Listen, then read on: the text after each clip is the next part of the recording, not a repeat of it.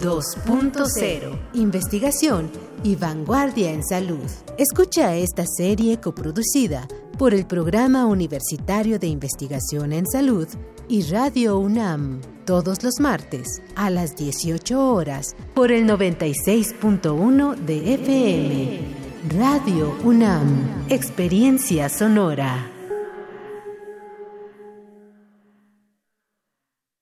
Radio UNAM es un medio que promueve el diálogo, la diversidad y la libertad de expresión en un marco crítico y respetuoso. Los comentarios expresados a lo largo de su programación reflejan la opinión de quien los emite, mas no de la radiodifusora.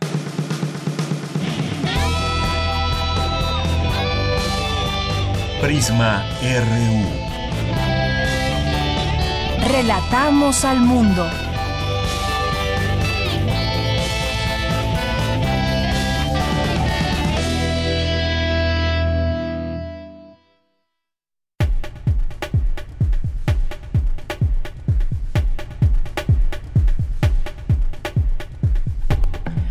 Muy buenas tardes. Gracias por estar con nosotros aquí en Prisma RU. Estamos iniciando el programa a través de esta frecuencia, el 96.1 de FM, a través de Radio UNAM.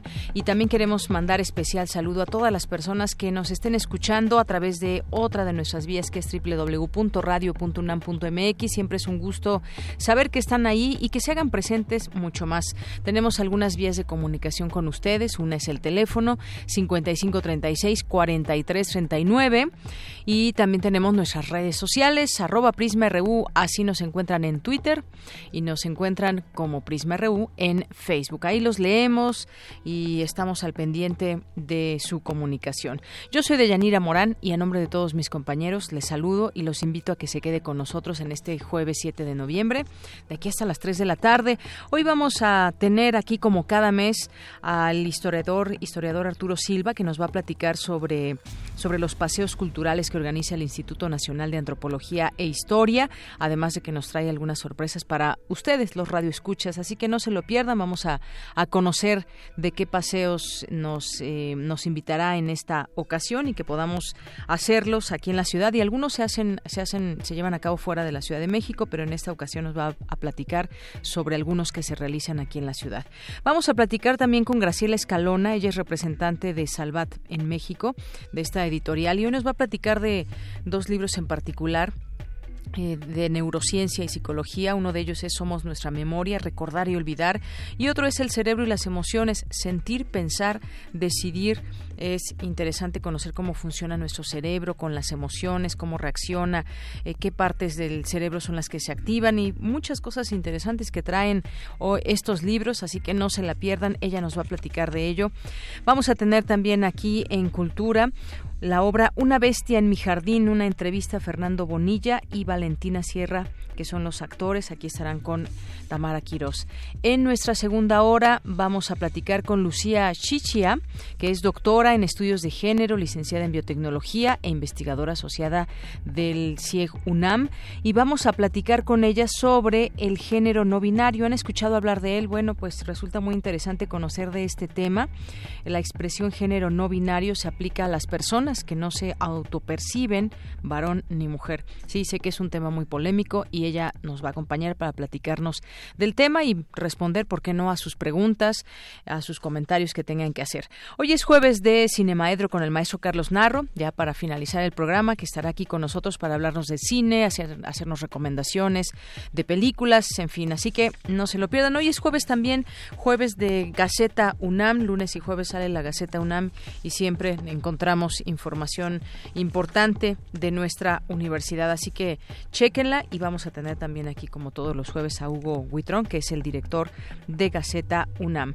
Así que, pues quédese con nosotros. Esto y más tendremos hoy, como todos los días, y con el gusto siempre de estar en contacto con todos ustedes. Desde aquí, relatamos al mundo. Relatamos al mundo. Relatamos al mundo.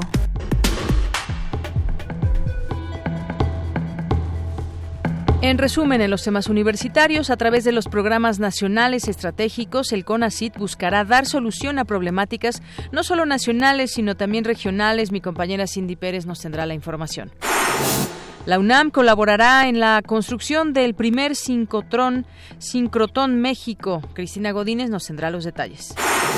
Mañana dará inicio el festival A Voz en Cuello, un espacio de reflexión sobre la palabra y la poesía de los pueblos campesinos. Mi compañera Virginia Sánchez nos tendrá la información. En los temas nacionales, el presidente Andrés Manuel López Obrador dijo que, pese a que han enfrentado situaciones difíciles como el operativo en Culiacán y el ataque a la familia Levarón, no desviará su plan para combatir la violencia. Antes de la muerte de nueve personas de esta familia, la gente de la comunidad de La Mora empezó a percibir signos de mayor tensión en la región, tras años de convivir con los cárteles de forma cotidiana, de acuerdo con un reporte de The Washington Post. Al menos otros cuatro vehículos fueron quemados entre la noche y madrugada en distintos sectores de Ciudad Juárez, sin que haya personas heridas, con lo que suman 14 unidades incendiadas en últimos días. El colectivo CNDH Autónoma urgió al Senado de la República regresar la, la, terna de aspirantes a dirigir la Comisión Nacional de los Derechos Humanos para elegir nuevos candidatos. La inflación anual alcanzó el 3.02% en octubre, la segunda tasa más baja en tres años, informó el INEGI. En temas internacionales, el embajador de México en Jordania, Roberto Rodríguez Hernández, informó que los tres mexicanos heridos en un ataque perpetrado por un hombre en Jordania ayer están estables. Hoy en la UNAM, ¿qué hacer y a dónde ir? El Centro de Investigaciones sobre América Latina y el Caribe te invitan a la presentación del libro Vuelta a la Autonomía, que contará con la presencia de los doctores Gaya Macarán, Pavel López y Juan Warren, autores de esta obra. Asiste hoy a las 17 horas al Auditorio Mario de la Cueva, ubicado en el piso 14 de la Torre 2 de Humanidades, en Ciudad Universitaria. La Facultad de Ingeniería de la UNAM te invita a visitar la exposición Argento, Estática del Movimiento, del artista Pablo Castillo, egresado de la Academia de San Carlos, quien ha recibido reconocimientos en las numerosas exposiciones colectivas e individuales en el ámbito nacional e internacional. Esta muestra está integrada por piezas a partir de materiales reciclados, reuniendo lo orgánico e inorgánico en un solo sitio. Disfruta de esta exposición que se presenta en el Palacio de Minería hasta el 29 de enero de 2020. La Escuela Nacional de Lenguas, Lingüística y Traducción organiza la conferencia Avances y hallazgos sobre la vitalidad del náhuatl en Tlaxco, Chinconcuautla, a cargo de la doctora Grace Akpene Gomashi. La cita es hoy a las 16 horas en el Auditorio Rosario Castellanos de la Escuela Nacional de Lenguas, Lingüística y Traducción.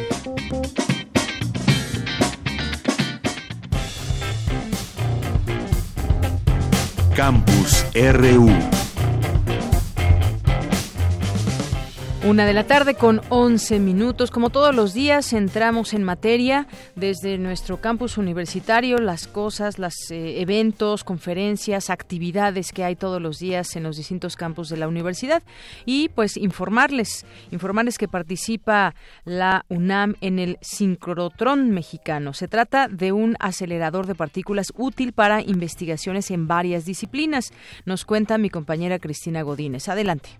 Deyanira, un saludo para ti y para el auditorio de Prisma RU. El sincrotón es un acelerador de partículas útil para investigaciones en física, en química, biología, medicina, arqueología, entre otras disciplinas. Y con la colaboración de la UNAM, en 2021 se comenzará a construir en el estado de Hidalgo el primer sincrotón mexicano. Con esta tecnología se podrán hacer investigaciones rápidas y con resultados más precisos, expresó Víctor del Río Bello, coordinador del Comité de Asesoría Internacional del proyecto. En México es casi nulo lo que hay en investigaciones de diabetes que hayan usado un, un ¿Qué tipo de investigaciones se están realizando en, en psicotrones? Pues de prevención, que usan en cuestiones de edición genética también, de administración de la enfermedad o mitigación o terapéutica, como se llaman, y de cura, que también se están tratando eh, varias avenidas para la cura de, de, la diabetes en varios de los sincrotrones. Se estima que 20% de los estudios que se realizan en el mundo involucran el uso directo o indirecto de un sincrotón, y la cifra será de 50% para 2030, subrayó el también investigador del Instituto de Estudios Latinoamericanos de la Universidad La Trobe en Australia. El objetivo es que para 2025 el sincrotón sume 5.000 investigadores mexicanos de diversas ramas del conocimiento. En tanto, Brenda Valderrama, investigadora del Instituto de Biotecnología de la UNAM, informó que los interesados deben inscribirse en la próxima convocatoria del proyecto que será en enero de 2020. En el proyecto Sincrotón Mexicano colaboran, además de la UNAM, el gobierno de Hidalgo, el CONACIT y el CINVESTAF, y se espera que este instrumento esté listo para 2025.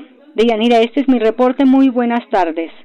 Gracias, Cristina. Muy buenas tardes. Vamos ahora con Dulce García. Señalan académicos que investigaciones con perforaciones profundas en el lago de Chalco han demostrado que el cambio climático tiene sus antecedentes en las sequías de época de la época prehispánica. Cuéntanos, Dulce. Buenas tardes. Deyanira, te saludo con mucho gusto a ti y al auditorio de Prisma RU. En el marco de los 90 años de la incorporación del Instituto de Geología a la UNAM, se presentaron los resultados del proyecto de perforación profunda en el lago de Chalco, formación del lago Limnología y Cambio Climático, en donde la doctora Socorro Lozano, investigadora del Instituto de Geología, informó que se han encontrado evidencias de los antecedentes del actual cambio climático desde época prehispánica, como lo son las sequías de aquel entonces. Que fueron eventos catastróficos, ¿no? En la época. Y cuando analizamos datos, por ejemplo, estos son datos de dendrocronología, podemos ver que estas sequías fueron recurrentes, no es solamente un evento, sino que fueron recurrentes. Cuando nosotros queremos ver el cambio climático, todos estos eventos en épocas anteriores, utilizamos otro tipo de registros como son los, registros que nos ofrece la Tierra, como pueden ser los sedimentos lacustres, los sedimentos oceánicos, los de los hielos. Lo que nos interesa con toda esta investigación es conocer qué va a pasar. Y tenemos que tener evidencias, eh, datos sólidos sobre cómo va a ser el clima y en particular en una zona tan importante como es la Cuenca de México, donde viven, donde vivimos millones de personas. La Cuenca de México se formó por la actividad volcánica y tectónica, que ha tenido diversas problemáticas porque fue cimentada en los lechos lacustres. Con base en investigaciones con las perforaciones profundas que se han realizado en la cuenca, se ha encontrado que hay un espesor importante de sedimentos lacustres que varían sus características de acuerdo con el lugar en el que se ubiquen. Al estudiar dichos sedimentos, los académicos lograron caracterizar por lo menos los primeros 40 años del lago de Chalco, lo que a su vez permitió documentar cambios climáticos, hidrológicos, sequías y el impacto humano. Escuchemos nuevamente a la doctora Socorro Lozano. Hacer una reconstrucción paleoclimática y compararlo con otros sitios que ya existen, que ya hay resultados, como por ejemplo el Cariaco, el registro de Petenitzá en la base de la península, el Cave of Bells y Valles Caldera. No había nada, en toda esta parte de aquí y es muy importante porque esto nos va a permitir reconstruir la variabilidad hidrológica en la región subtropical de eh, Norteamérica. Deyanira Auditorio de Prisma RU las investigaciones sobre el lago de Chalco para determinar cuáles podrían ser los próximos efectos del cambio climático continúan. Las investigaciones han tenido procesos largos por la dificultad de las perforaciones en este tipo de terrenos, pero se espera que los siguientes resultados sean útiles no solo para México, sino también para otras partes del continente americano. Hasta aquí el reporte. Muy buenas tardes. Gracias, Dulce. Muy buenas tardes. Y ahora nos enlazamos con mi compañera Virginia Sánchez. Se presenta la primera edición del Festival A Voz en Cuello, versos, gritos y sombrerazos. ¿Qué tal, Vicky? Muy buenas tardes. Hola, ¿qué tal, Deyanira? Muy buenas tardes a ti y al auditorio de Prisma RU. Así es, este 8 y 9 de noviembre el Museo Nacional de Culturas Populares y la Glorieta de la Estación Insurgentes serán sedes para la primera edición del festival A Voz en Cuello versus Gritos y Sombrerazos, el cual albergará a poetas, músicos, académicos, investigadores y promotores de poética de los pueblos campesinos de varias regiones de México. Carlos Juárez, coordinador de las actividades de música de la Dirección General de Culturas Populares, Indígenas y Urbanas, nos habla sobre el objetivo de este festival. El objetivo del encuentro del festival A Voz en Cuello, Versos, Gritos y Sombrerazos es pues reunir, es que los diferentes exponentes, mujeres y hombres que cultivan la palabra en la música popular, en la música tradicional, pues se sienten a dialogar, se sienten a escucharse, que los viejos y los jóvenes también se miren y bueno, y reflexionen en torno pues la actualidad y también la antigüedad en la poesía, en la palabra poética que sucede en los pueblos de México. festival, señala Juárez, tendrá invitados importantes como don Guillermo Velázquez, uno de los trovadores más importantes del país, así como Patricio Hidalgo, Samuel Aguilera, gente de cuatro regiones del país, de Sotavento, de la Huasteca, de la zona ribeña, de Guanajuato y Querétaro, y de la región de Tierra Caliente de Michoacán como Gustavo García, Elizabeth Avendaño y David Durán. Al respecto, nos dice lo siguiente. Quienes eh, pues contarán su experiencia de cómo promover la palabra en músicas como la música de Tierra Caliente. Igualmente hay mesas de diálogo donde participan gente de otras músicas como el rock. Estará el director de la Escuela del Rock a la Palabra, Guillermo Briceño, y pues visiones de México, observaciones sobre lo que pasa en México de gente muy importante como la doctora Raquel Paraíso, que es una doctora en etnomusicología, es una española que tiene mucho tiempo estudiando la música tradicional en México y bueno, que también estará en este festival para dar su punto de vista desde la parte académica sobre lo que pasa en los ecosistemas musicales donde la palabra es un eje rector. Tal como ha señalado Carlos Juárez, eh, lo principal en este festival es apreciar el fenómeno de la lírica tradicional, la cual dice se encuentra en un momento de quiebre derivado de la migración de muchos músicos y poetas a la Ciudad de México, por lo que este evento es un punto de inflexión para conocer qué tipo de lírica y qué temáticas se están haciendo actualmente. Así que este viernes a las 12 horas iniciará el festival en la glorieta del Metro Insurgentes con un recital que ofrecerá Citlali Malpica, Irineo Domínguez y Lalo Jaranas Posteriormente, las charlas y el conversatorio se llevarán a cabo en el Museo de Culturas Populares que se encuentra en Avenida Miguel Hidalgo 289, Colonia del Carmen, Alcaldía Coyoacán, a partir de las 11 de la mañana y hasta pues las 8 de la noche. El programa completo lo pueden consultar en las redes sociales del museo. Este es mi reporte de ella. Muchísimas gracias, Vicky. Muy buenas tardes. Buenas tardes a ti. Hasta luego. Hasta luego. Porque tu opinión es importante, síguenos en nuestras redes sociales, en Facebook como Prisma RU y en Twitter como arroba PrismaRU. Queremos escuchar tu voz. Nuestro teléfono en cabina es 55 36 43 39. Relatamos al mundo. Relatamos al mundo.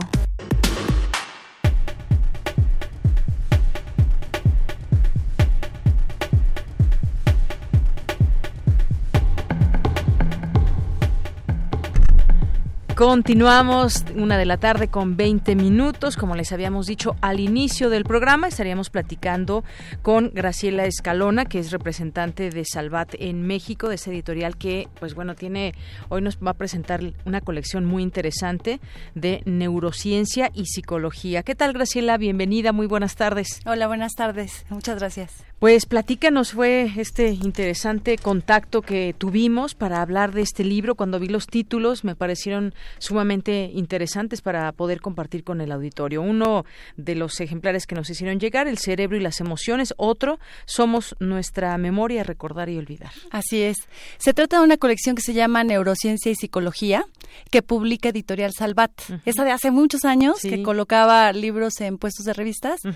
Salvat lo sigue haciendo. Haz de cuenta que en México está igual que en España, ¿no? Están replicando un poco el proyecto de España en México, que es llevar libros a sitios que habitualmente, donde habitualmente no hay libros, como son los puestos de revistas, que ahora ya se está haciendo, ya lo están haciendo mucho, RBA, Salvat, ¿por qué? Porque se trata de una colección altamente divulgativa, que trata un tema científico, digamos que tiene que ver todo con el tema de la psicología y la neurociencia, que están pensados para un público de a pie, o un público que ya conoce un poco del tema pero que quiere saber un poco más. Están en un lenguaje muy sencillo y están, digamos, al paso del público, ¿no? No hay colonia donde no haya puesto de revistas, entonces em, los tirajes que tienen son realmente impresionantes. y, al, y cada proyecto que van lanzando se van dando cuenta que hay mucha gente que lee, mucha, mucha más de la que está en las estadísticas y lo que nos dicen, pero el tema es que la gente no encuentra los libros o los temas que le interesan donde él está. Y hay gente que no está habituado a ir a la librería. Y si va, como no está tan habituado, se abruma, ¿no? Tú llegas a una librería y entonces hay una hay una oferta impresionante que te pierdes. Entonces, estos proyectos de Salvado, incluido neurociencia y psicología, están pensados para ese gran público, con tirajes enormes, por ejemplo, de 40 mil ejemplares, cosa que ya no se hace en libros, en libros de editoriales normales que se van a, al canal de librerías, ya no se tiran nunca 40 mil ejemplares, nunca. Lo más que ahora están tirando son 10 mil cuando es una apuesta muy grande, 3 mil como mínimo, pero ellos sí. Y la verdad es que la, ya ahorita en este momento, el día 11, que es el, el siguiente lunes, se coloca el número 5 de la colección. Esta colección se empezó a poner, a colocar el 16 de septiembre y se empezó a colocar cada 15 días. Se empezó con el de Somos Nuestra Memoria, ese fue el primer libro que, que encaminó la colección. Después, a los 15 días, se colocó El Cerebro y las Emociones y ya cada, cada 15 días se estuvo colocando un nuevo libro. A partir del día 11 se coloca el quinto libro y ya después van a ser semanalmente. Son 60 entregas. Son muchísimas. Y, y, se va a ir hasta diciembre del 2020. Ajá.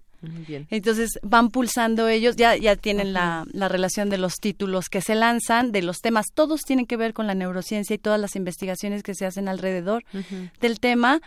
El Instituto Ramón y Cajal de, de, España es el que lo sustenta, digamos, es el que forma al grupo de, al que conforma, pues, al grupo de investigadores y autores que ponen sobre la mesa los temas que más importan y de ahí van lanzando los temas, van seleccionando los temas y los contenidos. Así es.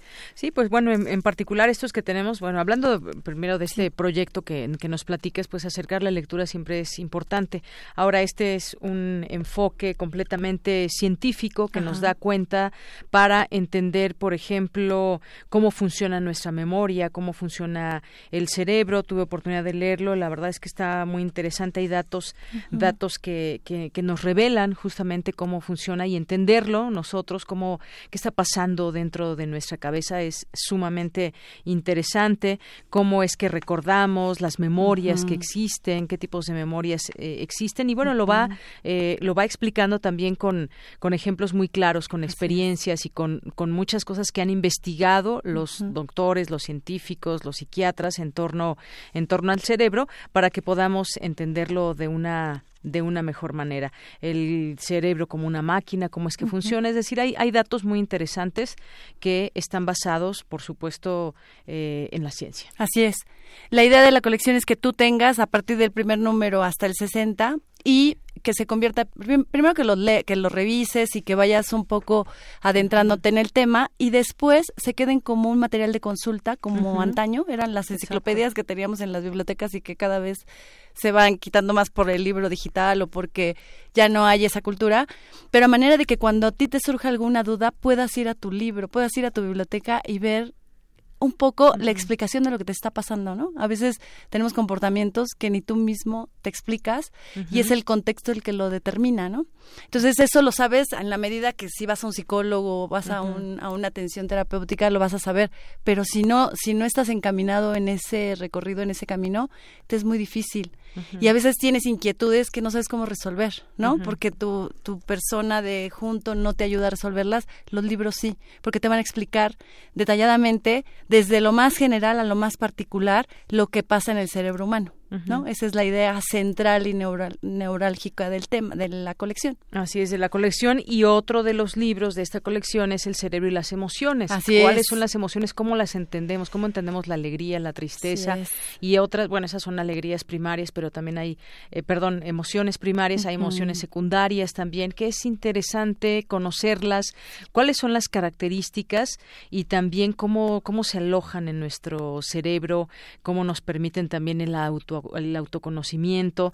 Es decir, es, es un tema bastante interesante. Exacto, y ahí habla del altruismo, esa emoción que se puede desarrollar también, ¿no? O sea, lo traemos innato, pero hay que desarrollarlo y hay que saber de qué se trata y cómo, ese es, ese es algo que me gusta mucho, el altruismo, cómo en estos momentos se puede desarrollar en cada una de las personas, ¿no? Mira al otro, cómo te mirarías a ti.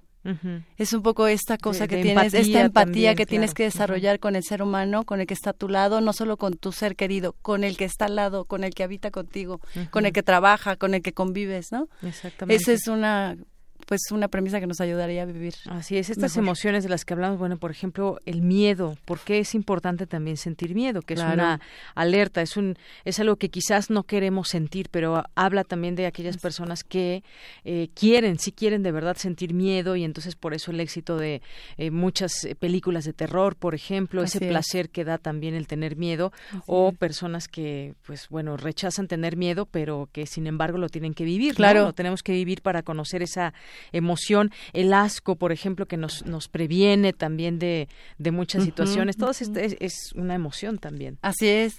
Y a veces es necesario tener miedo para sobrevivir, ¿no? También es lo que desarrolla tu cerebro para mantenerte alerta y sobrevivas a una situación de peligro, ¿no? Estas son algunas de, bueno, también por ejemplo un tema que siempre va a estar eh, presente, el amor, habla del amor mm. desde ese punto de vista científico, cuánto puede eh, durar el, enamoramiento, cuál es el circuito de la motivación, por ejemplo, entenderlo de, de otra manera, ¿no? Por ejemplo, el amor romántico, pero entenderlo desde la ciencia. Claro, porque se desarrolla en el cerebro además. Exactamente. se desarrolla en el otro órgano. Una, una, visión evolutiva también, porque nos va poniendo ejemplos también, es muy ilustrativo, eh, cómo nos va poniendo ejemplos de casos en especial que han sucedido y que, se y que los doctores se han interesado por conocer más, ¿no? Por, por ejemplo, se relata también en el anterior libro el Alzheimer, por ejemplo, cómo es que un doctor de apellido así, Alzheimer justamente, se interesó en eh,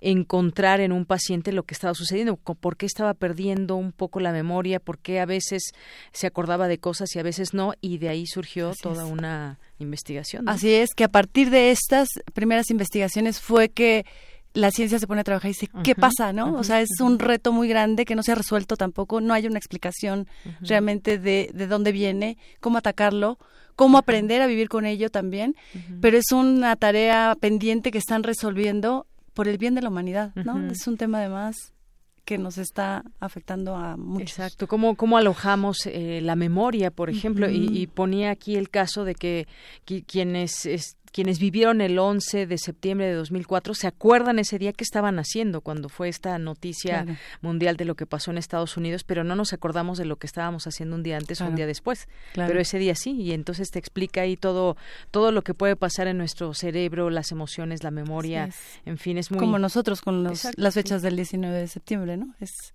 así es. Es así también. Es una una memoria colectiva también que te ayuda a crear cosas. Exactamente a permanecer, a sobrevivir y a crear junto con el entorno mejores condiciones.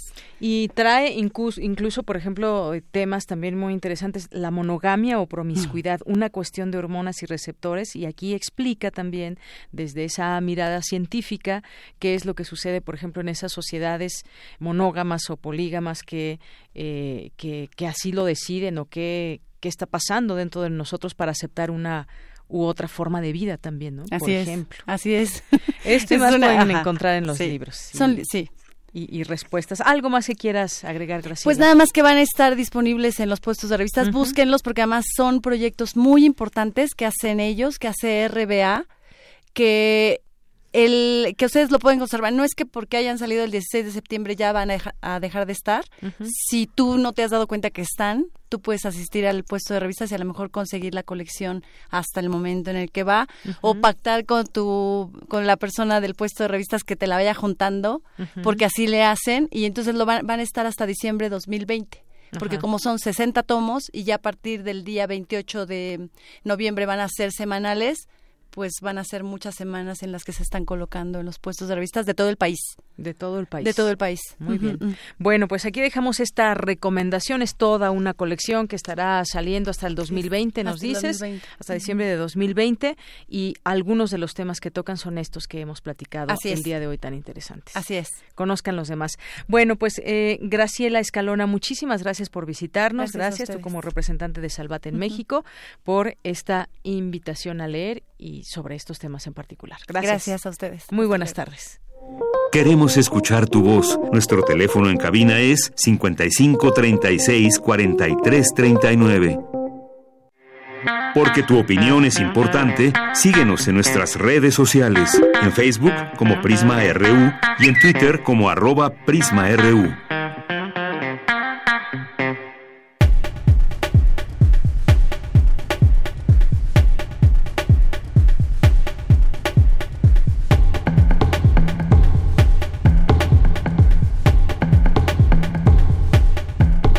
Continuamos una de la tarde con 32 minutos. También les habíamos comentado que hoy nos toca la visita de Arturo Silva, que es historiador. Ya quizás lo recuerden, nos estará visitando cada, vez, cada mes. Y también, bueno, pues él es el encargado de paseos culturales del Instituto Nacional de Antropología e Historia. Y que, bueno, también lo acompaña José Francisco Ramírez Macías. ¿Cómo estás, Arturo? Bien, bien, muchas gracias por la invitación de nuevo. Bueno, pues ahora platícanos de los, de los nuevos paseos, eh, la gente que nos está escuchando escuchando por primera vez, ¿de qué se tratan estos eh, paseos? ¿Qué se conoce? ¿Qué se puede descubrir? Pues mira, para noviembre tenemos una oferta bastante interesante. Vamos a hacer un recorrido eh, nuevo, no lo habíamos programado en las anteriores ediciones de los paseos.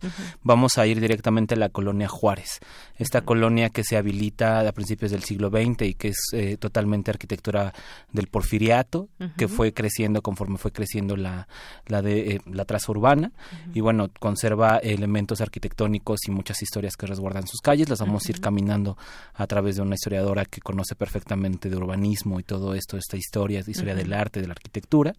Y bueno, es un paseo bastante bonito porque pues van a, van a reconocer una colonia que comúnmente se, se pasa por las, por las avenidas que la circundan, que es Paseo de la Reforma, que es Insurgentes, Bucareli, y van pasando y no, no conocemos realmente qué, eh, qué sucedió aquí, cómo fue gestándose. ¿Qué historias guarda la, la, colonia Juárez? Justo.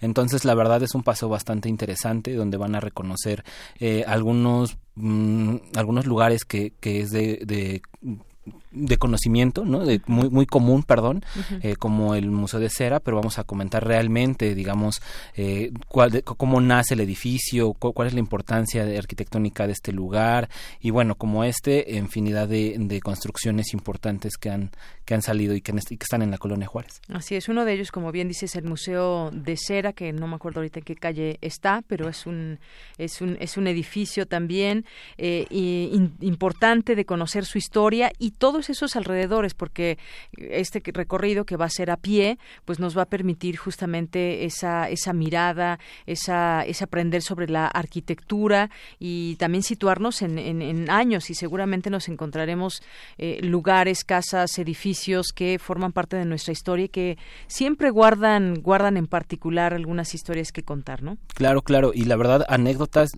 eh, infinidad, ¿no? Eh, la Plaza Washington, ¿no? Se me viene a la mente que, bueno, que está, I guess antes se llamaba Plaza Washington, estaba en la colonia Juárez, y bueno, esta estatua eh, la regala el gobierno norteamericano por el centenario de la independencia de México, pero en algún momento por las fricciones que vivieron a principios del siglo XX, eh, coléricos, el pueblo mexicano la tumba y la arrastra por toda la colonia y así desaparece la, la estatua. Y como estas historias, muchísimo más vamos a visitar, te digo, estos edificios importantes. También hay un edificio muy, muy interesante que la gente pasa por insurgentes, eh, entre, entre Chapultepec y lo que es Reforma es una casa muy bonita ubicada en Hamburgo y Abre, eh, que la gente pasa y la voltea a ver y no sabemos qué es. Bueno, pues les vamos a contar realmente la historia de esta arquitectura, vamos a conocer de dónde sale el nombre de la zona rosa, en, en cantidad de lugares que se va a ir, que va a ir saliendo en este, en este recorrido. Así es, la zona rosa que también es un lugar eh, pues emblemático aquí en la Ciudad de México, que también ha sido eh, o es aún muy turístico y que ha ido ha ido cambiando con el paso del tiempo. Eh, muchos lugares se han cerrado, abierto, en fin, ahí e, es un lugar también de referencia que está además en, en las guías turísticas, ¿no? Esta zona y pues conocer su historia debe ser también muy interesante. Y eso es, eso es muy importante porque sí actualmente ya está está bueno siempre ha sido una zona Mm, económicamente activa, ¿no? Muchos comercios, muchos lugares de esparcimiento, pero también la zona rosa esconde bastantes esculturas ahí entre sus jardineras y vamos a vamos a, revisarlas, vamos a verlas para que la gente también pueda conocerlas.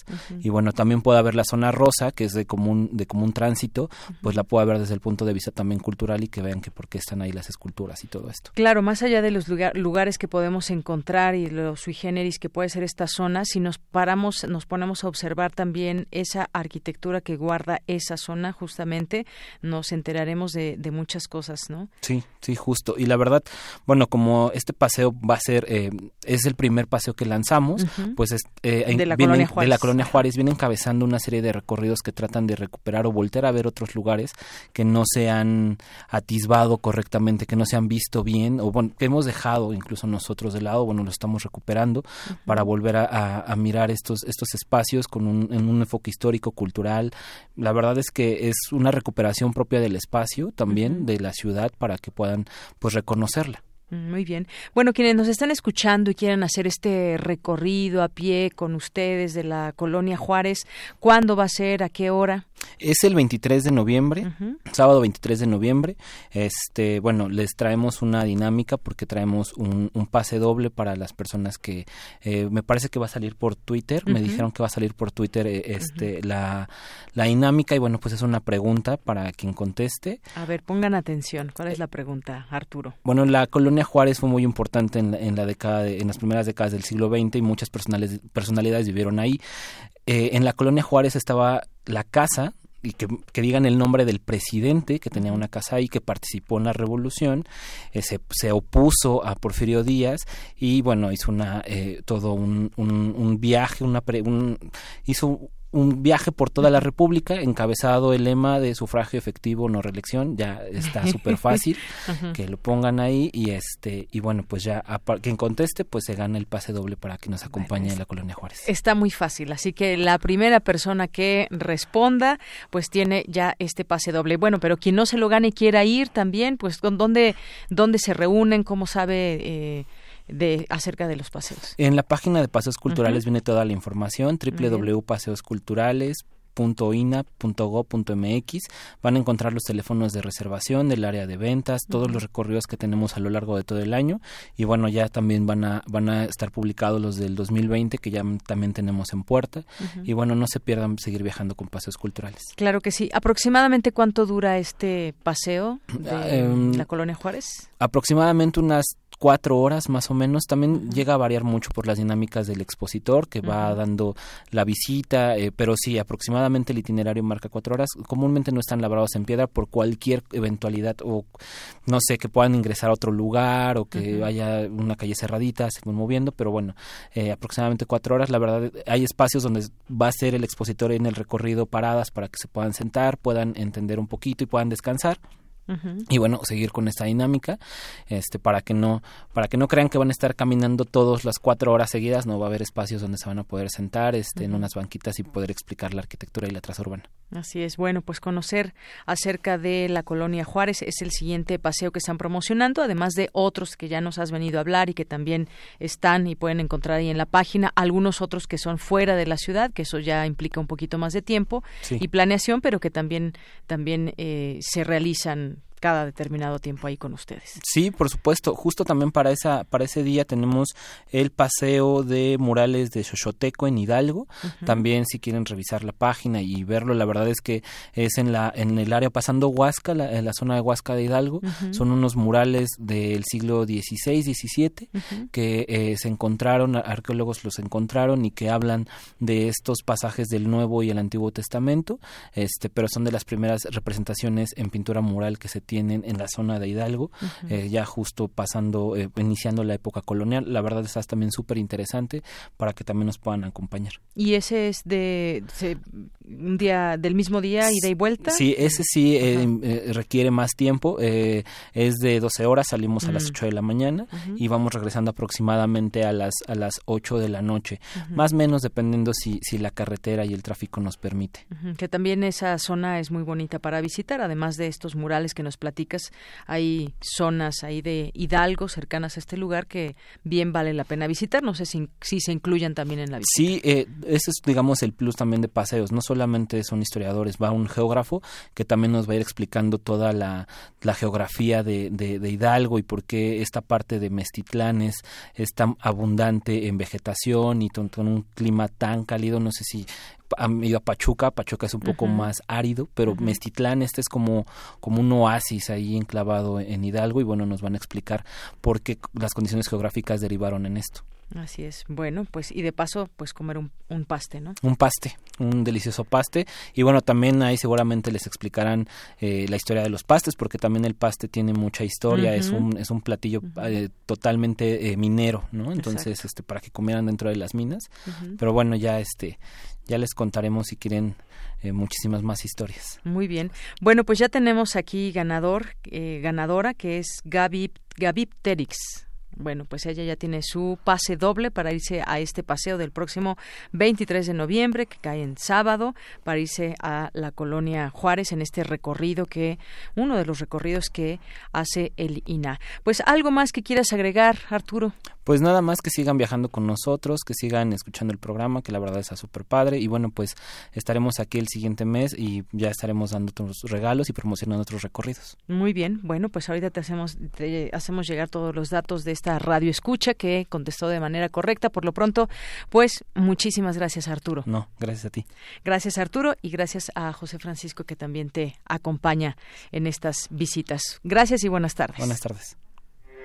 Porque tu opinión es importante, síguenos en nuestras redes sociales, en Facebook como Prisma RU y en Twitter como arroba PrismaRU. Queremos escuchar tu voz. Nuestro teléfono en cabina es 55 36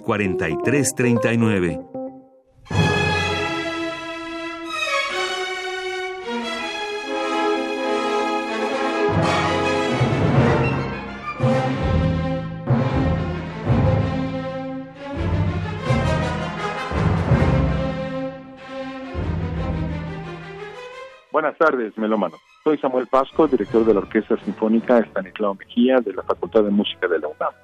Los quiero invitar a un concierto que tendremos hoy en la preparatoria número 6 en Coyoacán a las 6 de la tarde. La entrada es libre.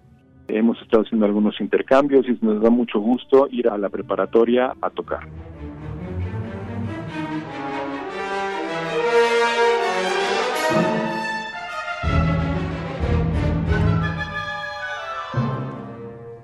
Vamos a interpretar un movimiento de la sinfonía de Juan Diego III, que es un maestro que fue muy importante en la Facultad de Música.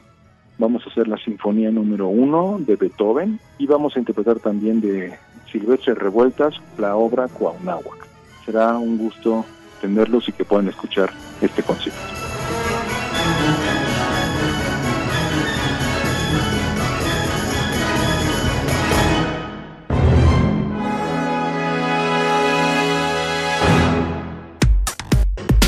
Relatamos al mundo.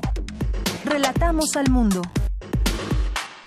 Continuamos una de la tarde con 44 minutos. Bueno, pues hay otra invitación que les hacemos a través de este espacio. Y bueno, en los temas nacionales hay varias, varias cosas que comentar. Entre ellas, pues continúa esta investigación de la línea, hacia la línea, este grupo criminal que estaría detrás del asesinato de la familia Levarón, este nuevo cártel de Juárez que llamó la atención de las autoridades cuando en el año 2017 empezó a reclutar mujeres jóvenes para el sicariato.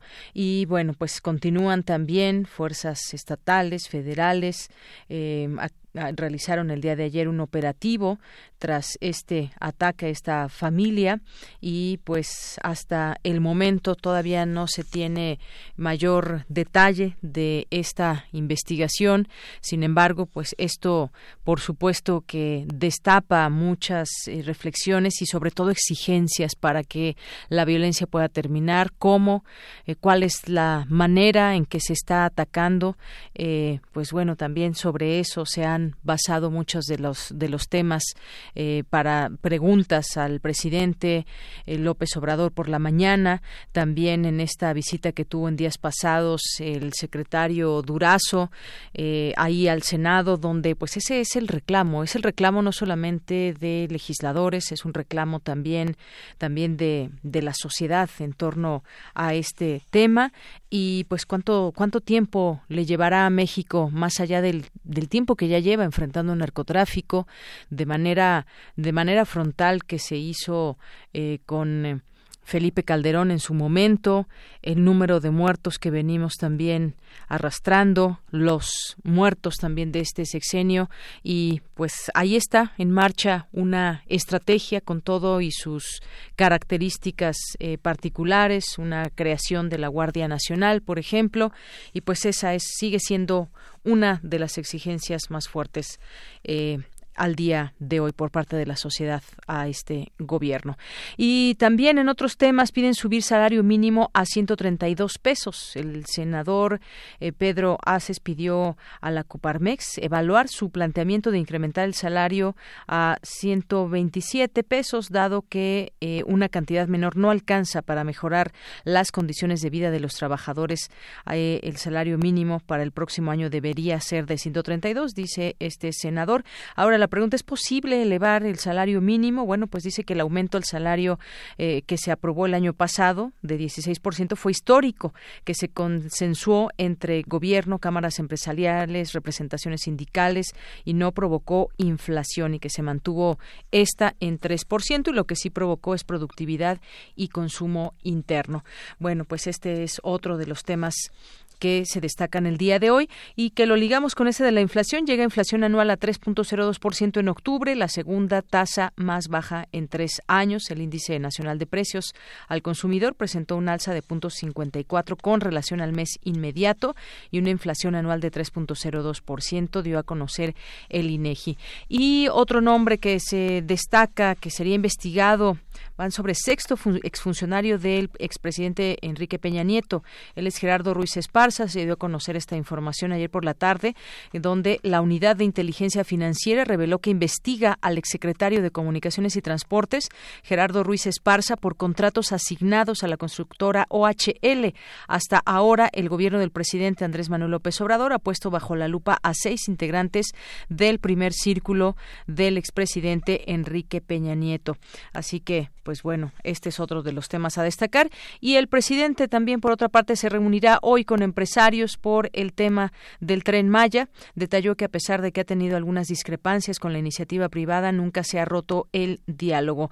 Uno de los proyectos también grandes que anunció eh, el presidente es este del tren Maya, del que tendremos y seguiremos conociendo mucho más y a detalles sobre este proyecto que incluye varios estados. Continuamos. Porque tu opinión es importante, síguenos en nuestras redes sociales, en Facebook como Prisma RU y en Twitter como arroba PrismaRU. Queremos escuchar tu voz. Nuestro teléfono en cabina es 55 36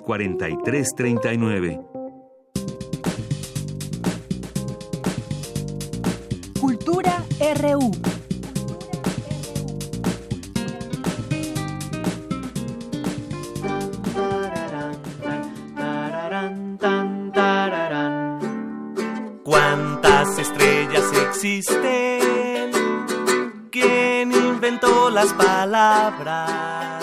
Porque la luna me sigue, porque nunca es mañana. ¿Cómo se duermen los peces?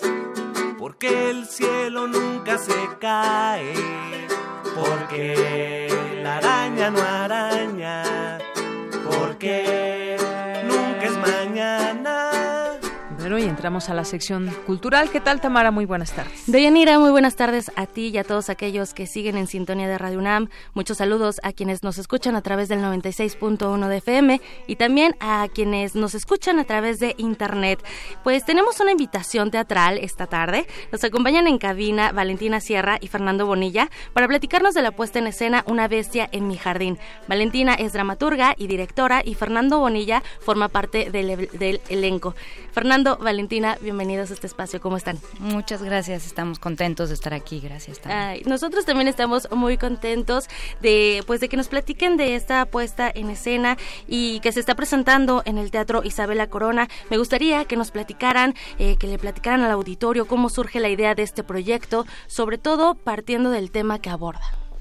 Pues justamente surge de nuestra intención de tocar el tema de la migración eh, empezamos a empaparnos un poco del tema, nos pareció urgente hablarlo porque somos un país de paso de migrantes. Y el recorrido que por el que pasan los migrantes para llegar a Estados Unidos es terrible y está lleno de vicisitudes y tragedias todos los días. Entonces nos parecía importante tocar el tema. eh, lo tocamos desde un punto muy luminoso, hablamos de las patronas, les hacemos una, un tipo de homenaje con esta obra. Eh, toda la obra está narrada desde el punto de vista de un niño, que es el hijo de una patrona, que se llama Damián, es un niño de 7, 8 años. Un niño chiquito, un niño con inocencia, un niño con curiosidad también, que, que pasa preguntando muchas cosas, ¿no? Eh, eh, es importante este tema, eh, pero ¿cómo, ¿cómo lo abordas? ¿Cómo se lo platicas a toda la gente? ¿Cómo crear esta empatía para que nos pongamos en los zapatos de esos migrantes? Pues nosotros lo que hicimos, pensamos en tocar el tema para toda la familia. Eh, no, no quisimos excluir a los niños del tema. El tema es muy fuerte. eh, y entonces lo tratamos con responsabilidad. Hicimos un año de talleres de lectura y tocando el tema con niños, aproximadamente con 200 niños entre 3 y 13 años, en la escuela Manuel Bartolomé Cosío, que nos abrió sus puertas, y ahí estuvimos trabajando el tema con, con ellos. Entonces, muchas de las dudas, toda la curiosidad de este niño, pues parte de, de dudas y de preguntas reales de los niños cuando se tocan estos temas. Por supuesto. Oye, mencionas un elemento muy importante también, las patronas. Esas mujeres que día a día eh, hacen comida para los que van en la bestia, en este ferrocarril que cruza y que pues es como un vehículo para esos sueños, pero bueno, pasan por diversas adversidades y bueno, de eso quiero que nos cuente Fernando Bonilla. Fernando, tú eres la bestia, tú interpretas, eh, bueno, en esta alegoría, ¿no? En en esta magia del teatro donde podemos imaginar a una bestia. Platícanos un poco de este personaje. Sí, bueno, eh, justo está desarrollado a partir de eh, pues de la poética propia de, de la imagi- imaginación de un niño, ¿no? El protagonista es, eh, es Damián, que en la apuesta está resuelto con un títere, eh, y que bueno, pues eh, tiene esta condición de vida en la que todos los días conoce a gente nueva, gente eh, gente, es decir, no importan pasaportes, no importan fronteras, solo es gente que eh, le platican de sus objetivos, de, de sus planes eh, y bueno, él va digiriendo esta, esta información y recurrentemente oye mencionar a esta bestia a la que se van a subir. Entonces fantasea, sueña con, con esta bestia que tiene distintos rostros, porque bueno, a veces pues es un es una bestia que devora gente y a veces es un vehículo para para conseguir algún objetivo, para conseguir algún algún sueño y para ejercer un, derecho que es la que es la migración. Entonces, bueno, el personaje eh, es un personaje propio de la fantasía eh, que, que lo intimida, que le da miedo, que es muy estridente eh, y después eh, eh, pues va develando otros otros rostros. Entonces creo que pues es un es un personaje que juega mucho en esta en esta doble lectura que se le puede dar a la obra creo que es un es una apuesta que que los niños disfrutan mucho y que quien no está emocionalmente eh, listo para, para entender ciertos temas se queda en una lectura eh, pues más pueril, más, eh, más divertida, ¿no? Y, y quien sí alcanza a entender eh, las referencias y las metáforas, pues suele salir un poco más, este, más, más dolido del, del teatro. Así es, a mí me pasó eh, esa, ese dolor, ¿no? Porque hay sorpresas, hay diferentes, digo, no, toda, no todo es sufrimiento, porque también hay música en vivo, también hay actos circenses, y bueno, es una obra que es para todo el público, y cuando va- hablamos que es para todo el público es porque también en algunas funciones hay hablantes de señas mexicanas. Sí, todos los sábados.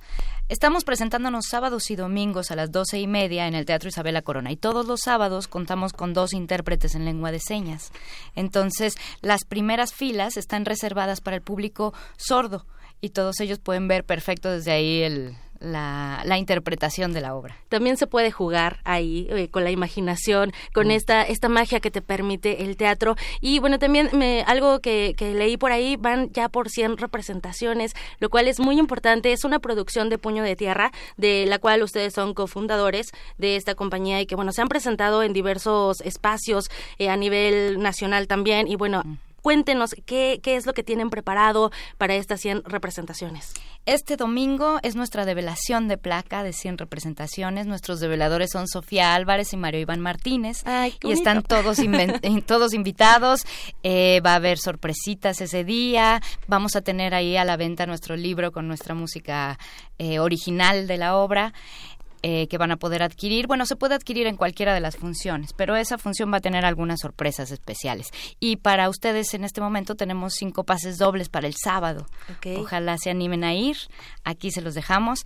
Y la temporada no termina este domingo, solo celebramos nuestras 100 representaciones y seguimos hasta el 15 de diciembre. ¿Y dónde más tienen pensado presentarse? Porque hay gente que también nos escucha a través de Internet que no está en la Ciudad de México, pero ¿tienen pensado eh, llevar esta obra a otros recintos? Sí, tenemos planes. Bueno, ya salió eh, de la ciudad y ya salió del país, estuvo en Colombia y estuvo en Costa Rica y ahora pues tenemos muchas ganas como de echarnos una gira uh, siguiendo los pasos de la bestia. Tenemos muchas ganas de lograrlo. Ojalá que el año próximo se cumpla. Qué importante, qué importante. Y bueno, me parece maravilloso. Y si a la gente decirle, bueno, primero, los pases se van a ir por teléfono 55 36 43 39 para que vayan a ver esta obra, que además, pues es un punto también importante para abordar estos temas, empezar también a llevar a los niños, ¿no? A esta reflexión y lo que les decía hace ratito, ¿no? A la empatía. Cómo, cómo ponerte en los zapatos del otro, cómo comprender todo lo que pasa en ellos y bueno, ustedes a través del teatro hacen esta magia y me parece un trabajo maravilloso. Eh, ¿Cómo los podemos seguir en redes sociales también para conocer más de las puestas en escena de Puño de Tierra? pues está, está como puño de tierra, este, pero bueno, por ahí andamos. Excelente. Bueno, Fernando Bonilla, y Valentina Sierra. Muchísimas en Eje Central Lázaro Cárdenas en Tlatelolco. El número es 445, ¿verdad? Sí. Sí, ahí pasando el Centro Cultural Universitario Tlatelolco. Ahí, la pasa las tres culturas, ahí, está el Teatro Isabel Corona. Para mayor referencia, excelente, muy bien. Muchísimas gracias por venir esta tarde y por platicarnos de Una bestia en mi jardín y bueno, ojalá que, que la gente vaya y que llegue a más recintos, estaremos pendientes. Muchísimas gracias. de Yanira nos despedimos por esta tarde, que tenga buena tarde. Muchísimas gracias, gracias Tamara, gracias a Valentina y a Fernando por venir. Vamos a hacer un corte, regresamos a la segunda hora de Prisma RU. Prisma RU. Relatamos al mundo.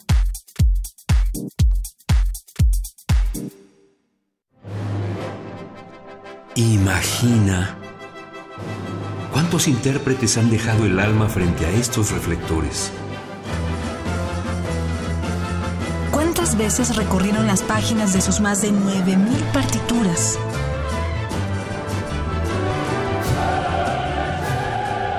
¿O cuántos corazones han levantado en más de ocho décadas? Eso es experiencia sonora. Orquesta Filarmónica de la UNAM, domingos a las 12 del día por el 96.1 de FM. Radio UNAM, experiencia sonora.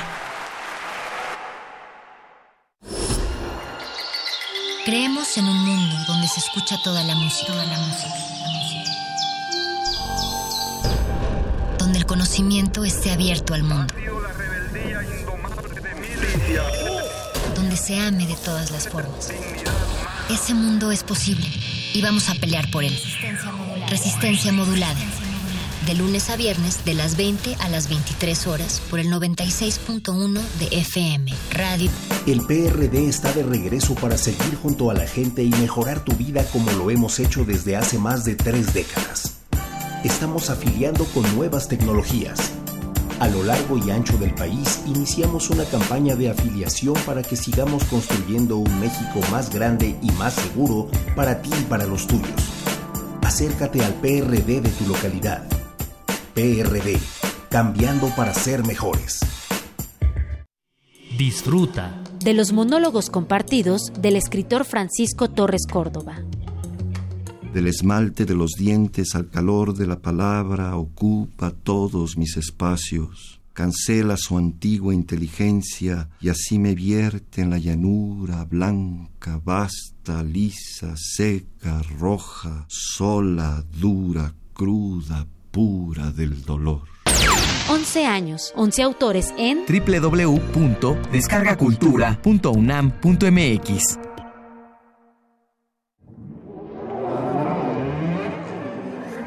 la música, la partitura, la idea y la persona detrás.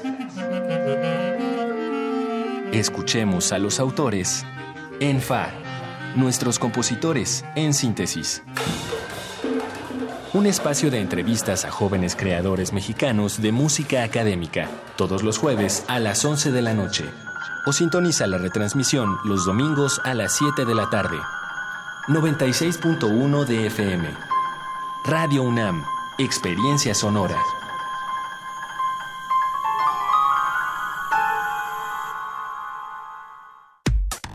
Relatamos al mundo. Relatamos al mundo.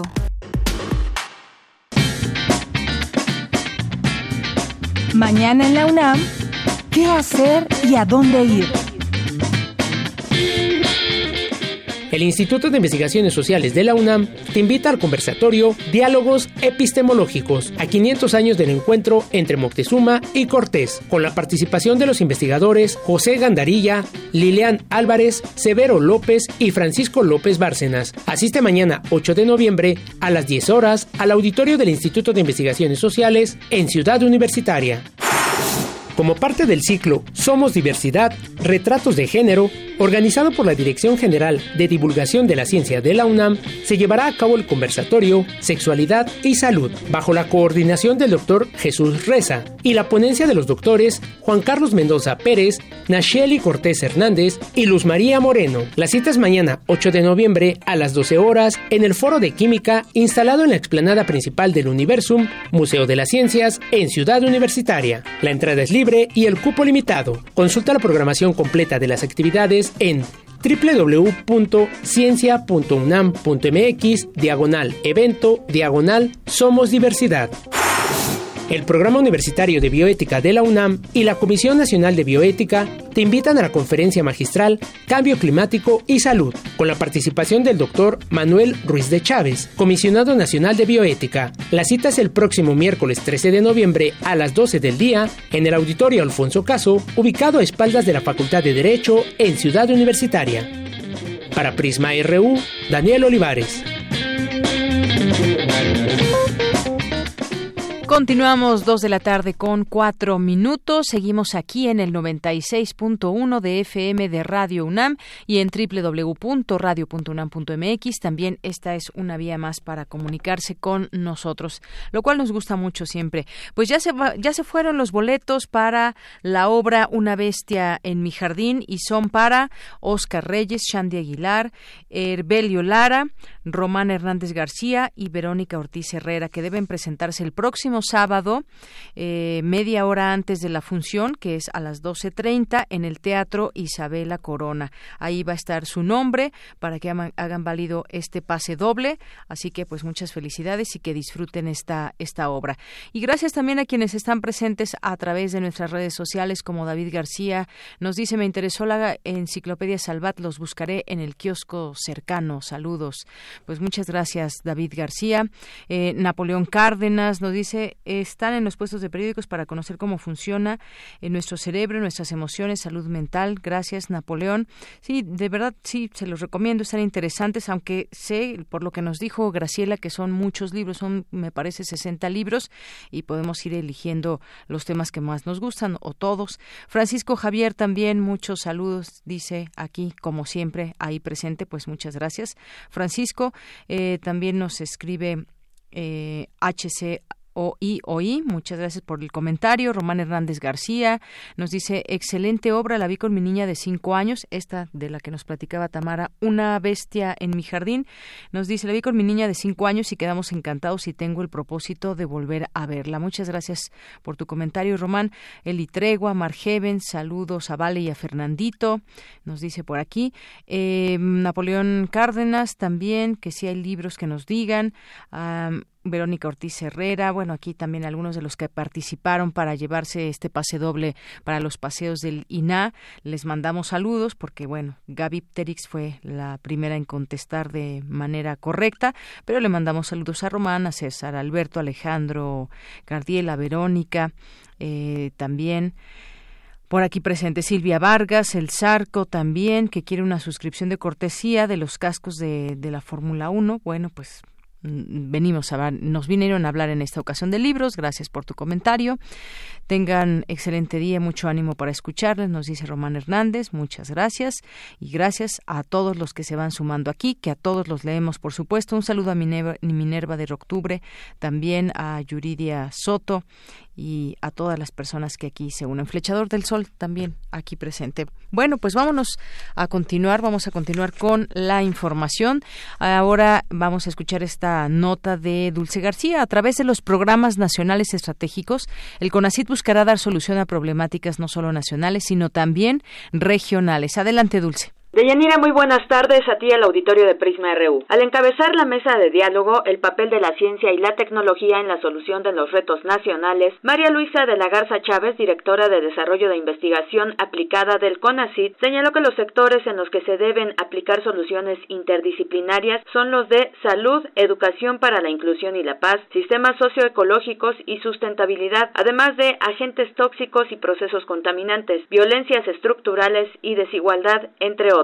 Dijo que para estos las convocatorias del CONACIT están llamando a la comunidad académica, a los tomadores de decisiones y a la sociedad organizada a incluirse en las tareas necesarias para solucionar las problemáticas del país. Hemos llamado para ello a, y estamos llamando, y así será claramente dicho en las convocatorias, a cosas también sencillas, este, como capacidad de colaboración, como generosidad, como sentido de autocrítica. En fin, y por supuesto, por la época en que estamos también, eh, eh, conciencia de austeridad, es decir, hacer de la necesidad virtud y sacar el mejor provecho de lo que se tiene. Para los académicos tengo que decir que la vinculación, la participación en proyectos como estos que busquen incidir en la realidad social será valorada positivamente. María Luisa de la Garza Chávez destacó que los programas nacionales estratégicos que desarrolla el CONACID se enfocarán también en las singularidades regionales, pues dijo es necesario entender el contexto de cada población. Eh, es importante también que se vean diferencias regionales para poder entender también por qué las cosas funcionan o no mejor o peor en un lugar u otro y a partir de ello, de esto que, vamos, que consideramos pilotajes, que podamos después escalar para encontrar soluciones a un nivel más amplio de todo el país. Hasta aquí el reporte. Muy buenas tardes. Gracias, Dulce. Muy buenas tardes.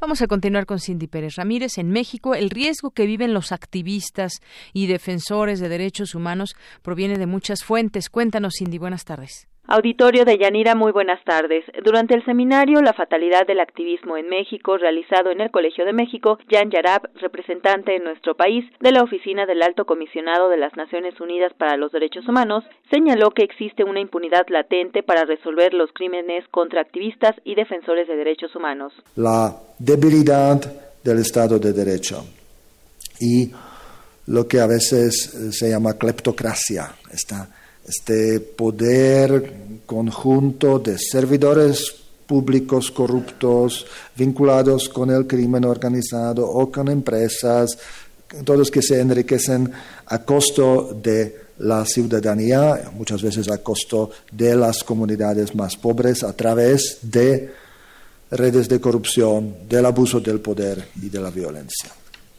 Ya, estos retos se junta un contexto social muy eh, polarizado y sabemos que los activistas, los y las activistas, los y las personas quienes defienden derechos humanos se enfrentan muchas veces a sectores con recursos. Según la ONG Global Witness, México se encuentra entre los 10 países más peligrosos del mundo para las personas que se atreven a ejercer el activismo ambiental, por debajo de Filipinas, Colombia, India, Brasil y Guatemala. Solo en el 2018 fueron asesinados 164 defensores del medio ambiente en todo el planeta y 14 de estos crímenes fueron en México. Ante este panorama, Jan Yaraf dijo que es necesario fortalecer el Estado de Derecho y las instituciones de procuración de justicia. No se presten a la instrumentalización política. Y por eso se necesitan no solo garantizarles recursos humanos y financieros suficientes a las fiscalías, sino también fortalecer la autonomía, la independencia de las fiscalías y cambiar su cultura.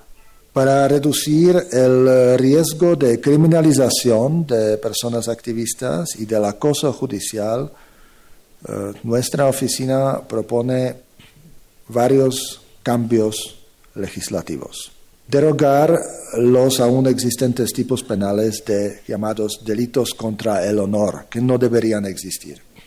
Establecer mejores reglas para las demandas en tanto, Teresa Castellanos, integrante del Frente de Pueblos en Defensa de la Tierra y el Agua, se refirió a las agresiones que ha recibido por su activismo en contra del proyecto integral Morelos. Porque no solamente se arriesga uno cuando está al frente, arriesgas a tu familia también. Hace un año intentaron matar a mi hermano, eh, la gente que está aliada con el crimen organizado en la comunidad de Huesca, porque conmigo eh, pues lo vieron difícil se fueron en contra de mi sobrino, me desaparecieron a mi sobrino unas horas, lo amenazaron para que se fuera del pueblo, mi sobrino se tuvo que ir. Hasta ese grado hemos llegado por defender el territorio, por defender la vida. Hasta aquí el reporte de Yanira de este seminario La fatalidad del activismo en México. Muy buenas tardes. Gracias, Cindy. Muy buenas tardes. Vamos ahora a las breves internacionales con Ruth Salazar. Internacional RU. El cuestionado ministro de Defensa de Colombia, Guillermo Botero, presentó su renuncia al cargo antes de la previsible aprobación de una moción de censura en su contra en el Senado. La dimisión se conoce tras develarse que ocultó un bombardeo militar contra disidentes de las Fuerzas Armadas Revolucionarias de Colombia, en el que murieron al menos ocho menores de edad. El presidente de Chile, Sebastián Piñera, informó este jueves un conjunto de medidas de seguridad con el supuesto objetivo de resguardar el orden público en el país tras las intensas jornadas de protestas sociales que cumplen al menos 20 días. La policía francesa desalojó dos campamentos de migrantes en París. Cerca de 1.200 personas fueron evacuadas por las fuerzas de seguridad la madrugada de este jueves en una nueva operación de desalojo y traslado en la capital francesa. En Reino Unido, la campaña electoral del líder del Partido Laborista Jeremy Corbyn fue golpeada por renovadas afirmaciones que no está apto para liderar el país por su tolerancia hacia las actitudes antisemitas. Las críticas las hizo un exmiembro de su propio partido, quien exhortó a los ciudadanos británicos a votar por el conservador primer ministro Boris Johnson. China y Estados Unidos han llegado a un acuerdo preliminar tras dos semanas de negociaciones para retirar por fases algunos de los aranceles que se han impuesto mutuamente en la guerra comercial que han sostenido en los últimos 18 meses con 187 votos a favor. La Organización de las Naciones Unidas aprobó la resolución sobre la necesidad de levantar el bloqueo financiero, económico y comercial impuesto por Estados Unidos a Cuba, que constituye una violación de los derechos humanos y de la normativa internacional. Porque tu opinión es importante, síguenos en nuestras redes sociales, en Facebook como Prisma RU y en Twitter como arroba PrismaRU. Queremos escuchar tu voz. Nuestro teléfono en cabina es 55 36 43 39. Continuamos dos de la tarde con 15 minutos. Gracias por continuar en esta sintonía de Radio UNAM aquí en el 96.1 de FM. Pues vamos a, a platicar del género no binario. Yo les preguntaba al inicio de la emisión si habían escuchado este término porque hay mucho que hablar, mucho que decir y mucho que entender quizás. Y para ello me acompaña aquí en cabina Lucía Sichia, que es doctora en estudios de género, licenciada en biotecnología e investigadora social del CIEG UNAM. ¿Qué tal, Lucía? Qué gusto tenerte aquí con nosotros en Prisma RU. Bueno, muchas gracias. El gusto es mío también. Bueno, pues es un. A ver, la expresión género no binario se aplica a las personas que no se autoperciben varón ni mujer. Vamos, a ver, vamos a ir por partes porque es un tema quizás no tan no tan eh, estudiado aún o cómo decirlo que al que no estamos tan acostumbrados a, hablar y me gustaría que lo, lo entendiéramos. Eh, el género es el conjunto de ideas, normas, comportamientos, atributos y funciones sociales que cada sociedad considera apropiados para los hombres y para las, mujeres. Es decir, nos asignan ya, por haber nacido mujer o hombre, ciertas características, ¿no? Y ciertas, em, sí, características eh, en muchos sentidos, desde la forma de vestir y otras cosas. Eh, complejizándolo aún más, sí, y en, si lo complejizamos un poco más, en realidad podemos decir que no nacemos ni varones ni mujeres, sino que nacemos con cierta genitalidad y sobre esa genitalidad, que en otras especies se llaman macho hembra, se construye la noción de varón y de mujer, ¿no? A ver, o sea, me regreso tantito para ver si voy entendiendo. ¿No nacemos mujeres ni hombres? Exactamente. Porque lo que... Bueno, a ver, muchos dirán en este momento que nos estén escuchando quizás, nazco como mujer, con mis características de mujer eh, y con mis características de hombre. Claro, en realidad para, bueno, para, para ciertas corrientes de, del feminismo, los conceptos de varón y de mujer eh, remiten al género, ¿no? Entonces, macho y hembra serían las categorías que se suponen biológicas, y sobre esas categorías biológicas se construyen las categorías de género que son varón y mujer en relación con el pene y la vagina respectivamente, ¿no? Ok, entonces igual voy a hacer, por eso. Hago un paréntesis igual. Si me preguntas a mí, esas categorías macho y hembra, esas interpretaciones dimórficas, dicotómicas de dos formas, también remiten al mismo sistema de sexo-género, digamos, como que no son descripciones biológicas objetivas, no existe eso. Y las categorías macho y hembra en sí mismas son prescriptivas. No es que existen como tal. Tenemos funciones, estrategias reproductivas duales, pero eso no implica predecir otros parámetros biológicos. Eso es otra discusión, pero incluso asumiendo que sí, que seamos macho y hembra, sobre esas categorías se construyen las nociones de varón y de mujer es lo que se entiende por género. El género es varón y mujer. O sea, es decir, que actuamos como hombres o como mujeres porque esa carga nos da la sociedad. Eh, desde ese punto de vista eh, estamos claro estamos ante un régimen sexual que es que es dicotómico en el sentido que se interpreta que hay dos formas de genitalidad solamente pene o vagina son excluyentes y no hay pareciera que no hay nada más y se dice que es sexista ¿por qué? porque se asocia que el pene tiene que ver con la noción de varón. Entonces se impone este género cuando una nace, si tienes pene te dicen varón, ¿no? Y si tienes vagina te dicen mujer. Y es jerárquico porque la mujer está subordinada en relación con el varón.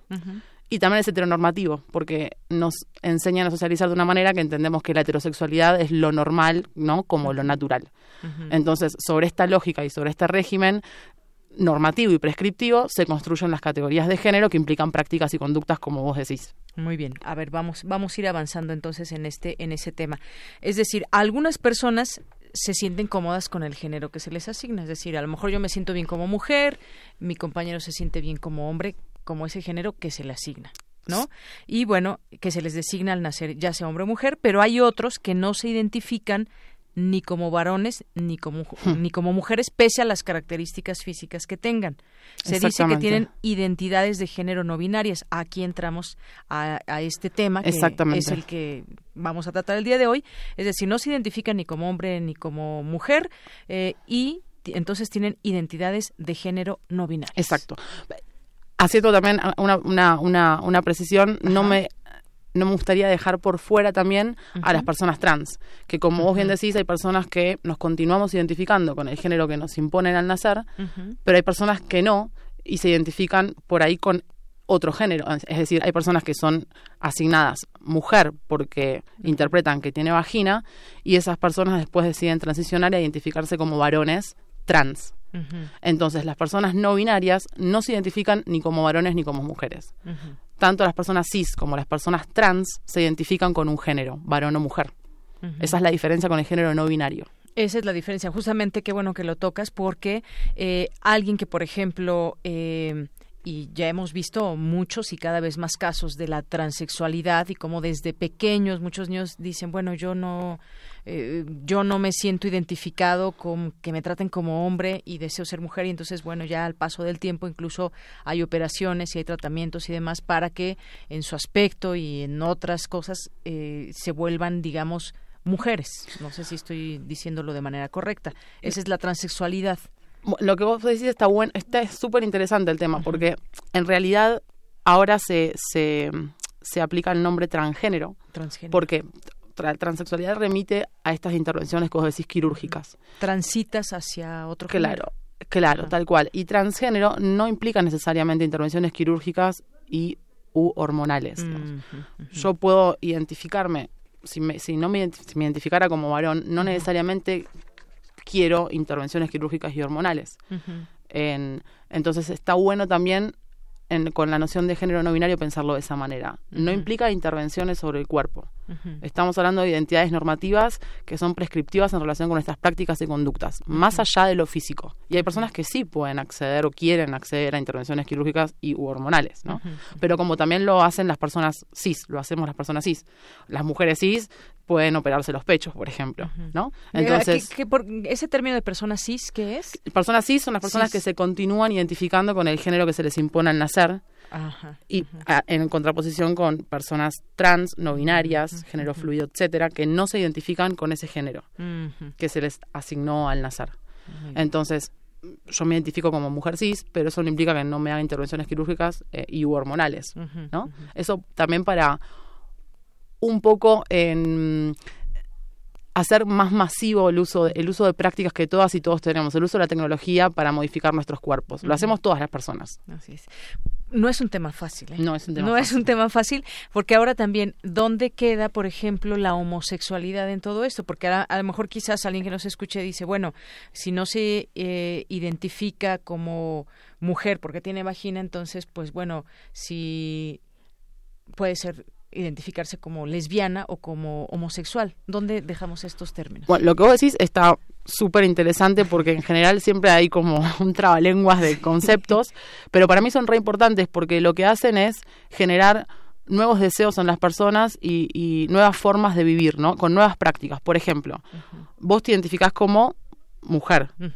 Eh, te asignaron el género mujer cuando naciste, o sea que sos mujer cis. ¿Te puedo preguntar tu orientación sexual?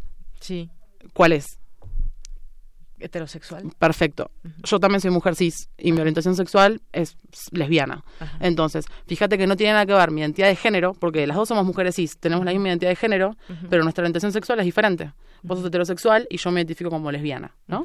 Entonces, una cosa es la identidad de género y otra cosa es la orientación sexual. Y puede haber aquí en un tercero un bisexual y una persona pansexual, digo, que también que le guste muchas personas, como por ejemplo si a mí me gustara una persona no binaria, ¿qué soy? Porque me está atrayendo a alguien que no es ni varón ni mujer.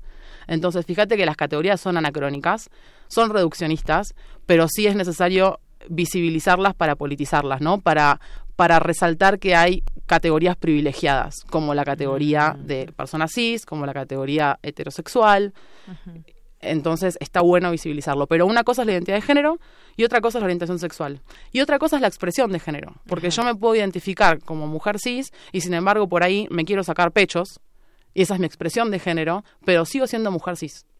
Entonces la expresión de género tiene que ver con la estética, con el estilo, con ciertos hábitos y conductas.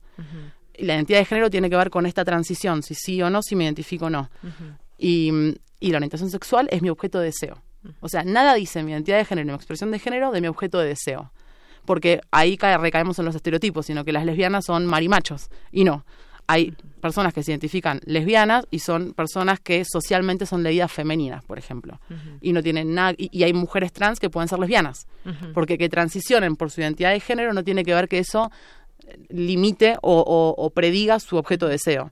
Hay varones trans que pueden ser gays no transicionan para ser heterosexuales, porque transicionan para verse con una identidad de género con la cual se identifican. Bueno, pues todo esto es, es un mundo de conceptos y hay que saber también eh, entenderlos. Esto, digo, eh, me parecería a mí, ya tú me dirás si estoy en, en un error, es algo de lo que se ha empezado a hablar eh, más recientemente. Es, digamos, esto del género binario, una tendencia, un descubrimiento, ahí siempre ha estado, pero ahora se le nombra. ¿Cómo, cómo entender todo esta... A mí, a mí me parece, a, mí me parece que en todo momento histórico se, hay personas, existimos las personas que no nos identificamos con las normativas sexogenéricas y, y, de sexualidad, ¿no? Este régimen sexual que antes te describí, dicotómico, y sexista, jerárquico y heteronormativo. Pero hoy estamos en un momento donde hay producciones eh, teóricas desde el activismo y desde la academia que lo que hacen es justamente poner en común ciertas experiencias, visibilizarlas y hacer que se expresen. Entonces yo creo que estamos en un momento histórico donde estas identidades y, prácticas y, y orientaciones sexuales pueden tener vidas vivibles, digamos, ¿no? Se pueden expresar y pueden ser reconocidas y pueden encontrarse y generar redes y comunidad. Entonces, eso es súper importante. No es que existen ahora. Yo creo que existieron siempre. Y también, ojo, también puede ser que muchas personas se animen a explorarlo más. No sé cuántas personas acá se cuestionan su identidad de género o su orientación sexual. Yo me he cuestionado mi identidad de género, es una arbitrariedad, yo no nací cis. Evidentemente es una carga normativa. En ese cuestionamiento me quedo en, esta identidad, pero no pienso que es esencialmente que es algo biológico y que nací así. Simplemente fue arbitrario y me quedé en esa identidad, pero no me quedé en la práctica sexual heterosexual, por ejemplo. Entonces, todas las personas por ahí nos empezamos a animar a cuestionarnos cosas que antes naturalizábamos. ¿Qué quiere decir? Que dábamos por sentado y nunca nos cuestionábamos. Claro. Oye, e insertar todo este tema también en la sociedad actual, ¿qué tan fácil o difícil es? ¿Tú cómo, cómo lo has visto? ¿Has dado algunas pláticas? Has, ¿Te han entrevistado y demás? ¿Qué tan, ¿Qué tan difícil es en una sociedad como la mexicana? No sé, a lo mejor un poco comparándola con la de Argentina, que hace un momento me platicabas un poco. ¿Qué tan difícil o qué tan fácil se puede insertar eh, que la sociedad se, se sume a este entendimiento, digamos, esa comprensión cuando de pronto pues es muy fácil catalogar a las personas e incluso ser de alguna manera racistas por su orientación sexual y todas estas cosas. Em, no me atrevo a hablar de la sociedad mexicana porque llegué a México en enero ah, y porque además México es enorme y solo estoy como conociendo un poquito de Ciudad de México, que es un mundo aparte, entiendo, como toda ciudad, igual que Buenos Aires en relación Pero hablar de ese tema que ya lo has hecho aquí en México, ¿qué respuestas Yo creo que, que hay, hay, hay que reconocer mucho el, de, el activismo, porque el activismo lo que hace también es poner en el tema en agenda, ¿no? Eh, las movilizaciones sociales lo que hacen es empezar a, familiarizarnos con ciertas problemáticas. A decir esto existe, esto tal cual, hay. Tal cual. Y en ese sentido creo que hay un paralelo con Buenos Aires también, porque fue así como surgen las leyes como la de matrimonio igualitario y la de la identidad de género. O incluso en Ciudad de México también está la ley de identidad de género para personas mayores de 18. Bueno, ahora la idea también es presentar un proyecto para las personas que no son mayores de 18, pero creo que empieza a hacerse un poco más politizado el tema, un poco más discutido, aunque a veces también hay como una cooptación del discurso y se, se vacía el contenido, digamos, entonces se generan confusiones y las personas que no están en el tema y que y que no se han cuestionado ciertas prácticas, empiezan a no malinterpretar por ahí o no o no se entiende bien qué quiere decir cuando hablamos de un régimen normativo.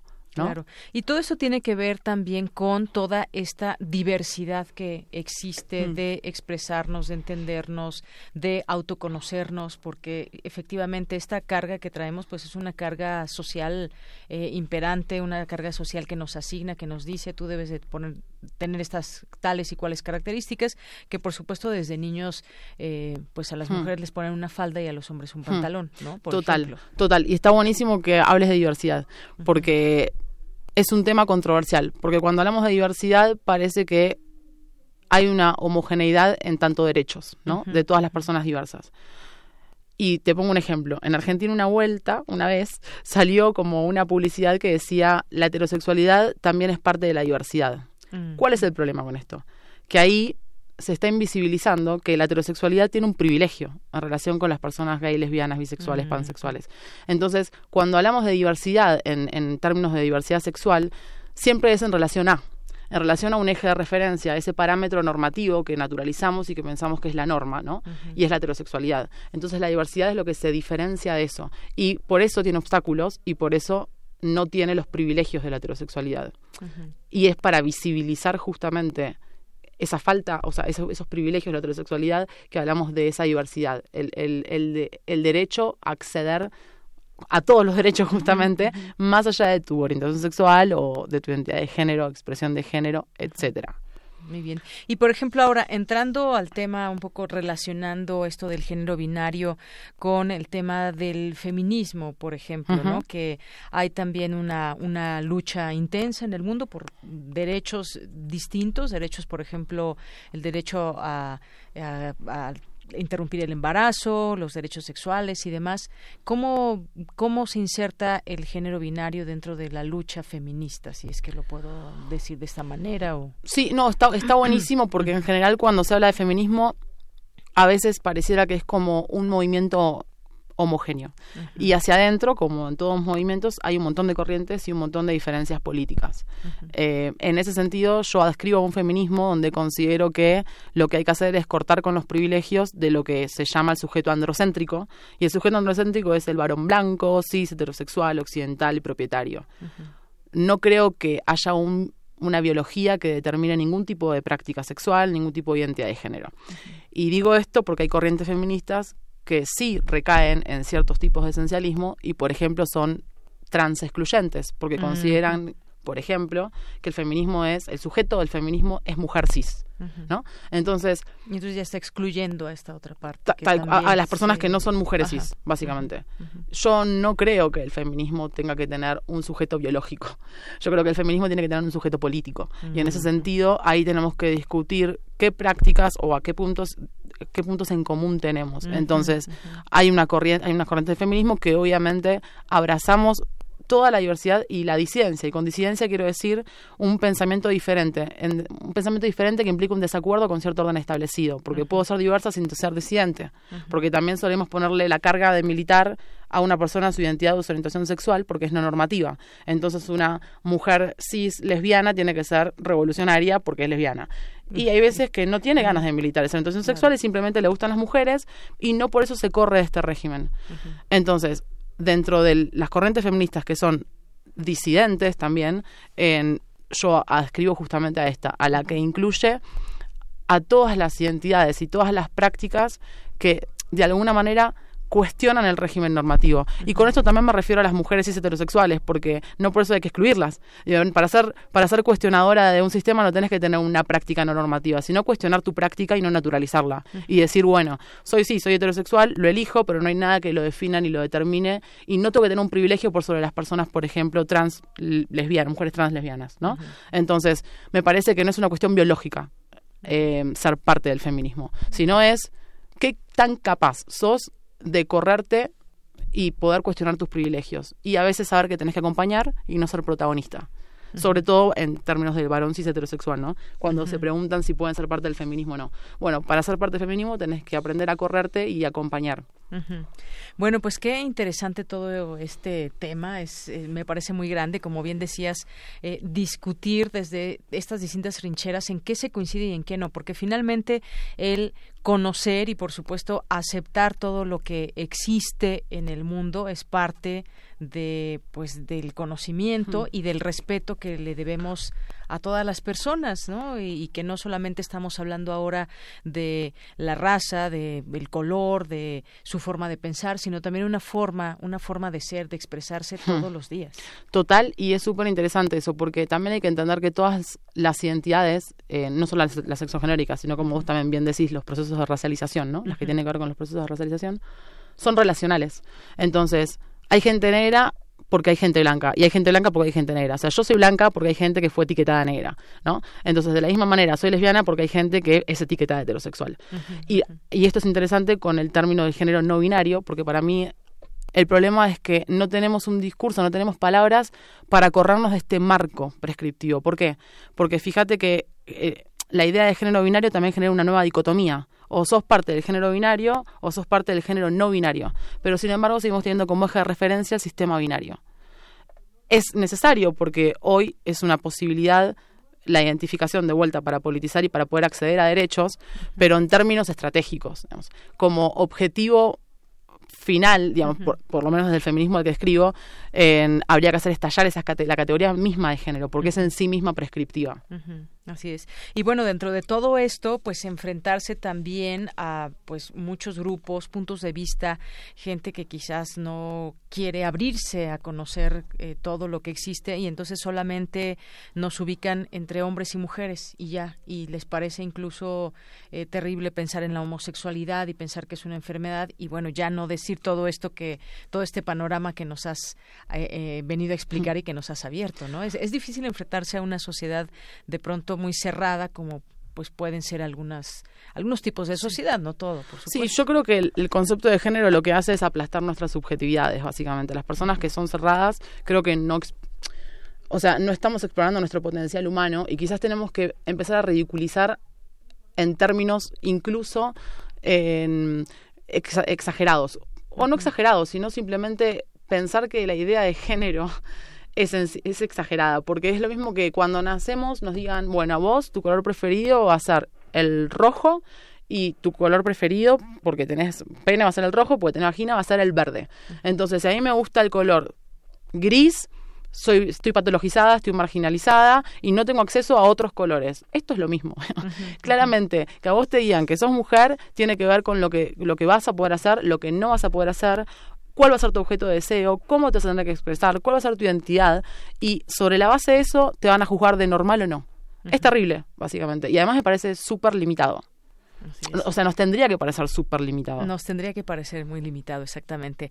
Bueno, pues creo que he aprendido mucho el día de hoy de lo que me has dicho, de lo que nos has dicho y que pues esto nos, nos va a remitir a seguirnos informando, por supuesto, pero sobre todo también poner el tema en cuando hablamos de pronto de distintos temas ligados a la sexualidad, pues poner el, género binario también ahora en estas discusiones. Sí, y ojo que también eso es importante. Una cosa es el género y otra cosa es la sexualidad, porque las personas no binarias tienen objetos de deseo quizás hacia mujeres, hacia varones, hacia otras personas no binarias, pero desde un género no binario cómo te, cómo te identificas en términos de lo sexual, ¿no? No sos ni heterosexual, ni lesbiana, ni gay, porque no partís de una categoría varón-mujer para identificarte. Eso muestra, de vuelta, el anacronismo de las categorías. Entonces, una persona no binaria tiene como objeto de deseo X, lo que, o por ahí es asexual, por ahí no tiene objeto de deseo por otras personas, y no hay palabra que contenga esa orientación, ¿no? Eso me parece algo que podemos llamar una grieta para empezar a, visibilizar este reduccionismo de, etiquetar, que son etiquetas normativas para controlar de vuelta. Claro, y tendremos, por lo que me doy cuenta con esta eh, corrección que bien haces, eh, que tenemos que aprender también a expresar los términos correctos de qué estamos hablando. Una cosa la sexualidad, una cosa el género, y no por ello dejo de seguir pensando que es, es un tema eh, difícil de entender de pronto, pero que pues debemos hablar de él y que como tú decías esto no es algo nuevo quizás es nuevo el que estemos hablando de ello pero no es que la existencia sea algo nuevo no total o por ahí el deseo de una forma de existencia que antes no era narrable, no podía aparecer. pero cuando empieza a haber una crítica a este sistema, empiezan a habitarse nuevas formas de vivir. Eso es increíble, ¿no? Porque habla de nuestra de vuelta a nuestra potencialidad. Hoy estamos en, dentro de estas categorías, por ahí mañana surgen otras que hoy no estamos pensando ni siquiera. Hasta que en el mundo ideal estallemos todas las categorías y ya no haya identidad. Y no tengamos que estar cuestionando, que estar preguntando, que estar eh, señalando esto debe ser así, esto de lo otro, esto se conjuga así de tal manera, sino que simplemente existe. Existe y estaría bueno que existamos como personas con nuestra singularidad, no como una individualidad propia del neoliberalismo, de decir yo mi isla, singularidad porque somos parte, o sea, nos relacionamos y estructuralmente estamos produciendo identidades, pero estaría bueno que, no sé, el día de mañana yo sea Lucía y independientemente de que no importe, no haya un género, no haya una orientación sexual y que a mí no me limite. Porque hoy me identifico políticamente como mujer cis lesbiana. No creo que haya una biología que determine que sea mujer eh, ni que sea lesbiana, digamos. Y también es cierto que me limita prácticas con otras personas. Entonces, es limitante la categoría para todas las personas, estemos o no en el parámetro normativo, digamos. Claro, y limitante desde, desde la propia sociedad de que cómo, cómo nos pone esas etiquetas. Total. Bueno, pues Lucía, ha sido muy interesante platicar contigo. Muchas gracias por venir aquí a, a Prisma RU de Radio UNAM a hablar de este género binario. Y pues nada, muchas gracias. Bueno, muchísimas gracias a, a vos por invitarme y viene caminando re lindo. Lo conocía Estoy contenta. bueno, pues ojalá que no sea la última vez. Lucía Sichia, doctora en estudios de género, licenciada en biotecnología e investigadora asociada del CIEG UNAM. ¿Y de qué parte de Argentina eres? Eh, provincia de Buenos Aires. Hago una distinción, no soy porteña, es muy importante. Soy de la periferia, digamos, del conurbano bonaerense. Muy bien. Pues Avellaneda. Avellaneda. Muy bien. Gracias, Lucía. A vos. Hasta luego. Hasta luego. Continuamos. Porque tu opinión es importante, síguenos en nuestras redes sociales, en Facebook como Prisma RU y en Twitter como arroba PrismaRU. Prisma RU. Relatamos al mundo. Mujer palestina, Yasser Jamil Fayad.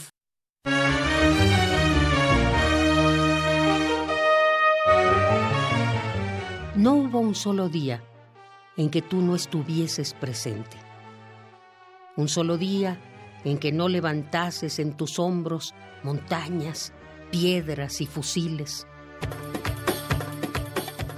No hubo un solo día en que la causa en ti se debilitase.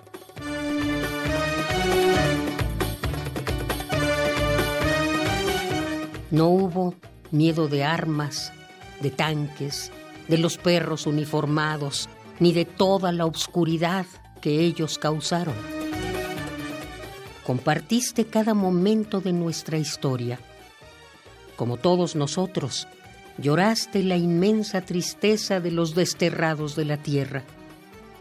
Cargaste por los caminos con tus pies descalzos memorias y maletas. Te alimentaste del gusto áspero de la derrota para gestar en tu vientre una generación que no bajaría la cabeza.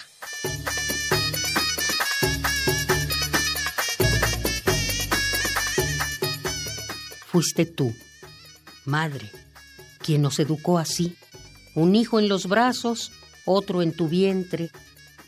Aún así, tomaste un arma para la guerrilla.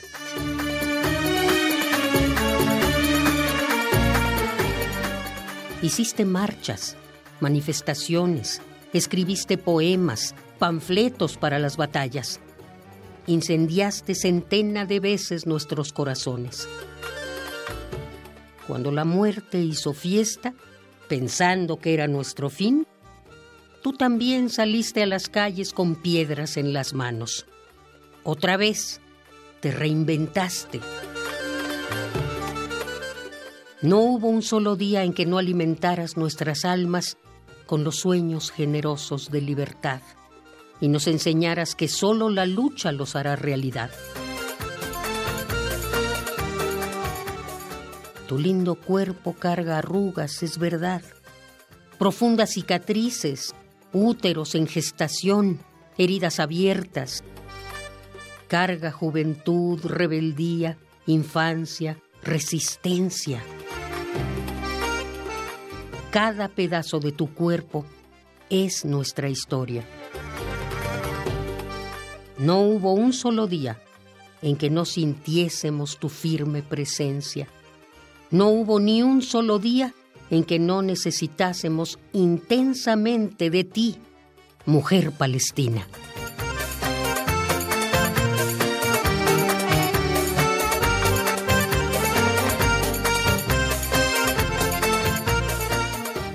Mujer palestina, Yasser Yamil Fayad.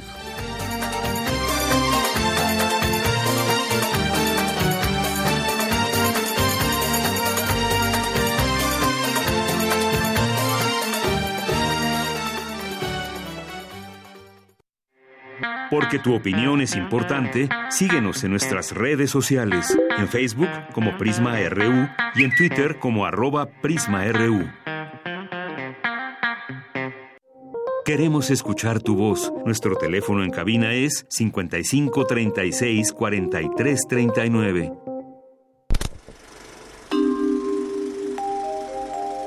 Cine Maedro.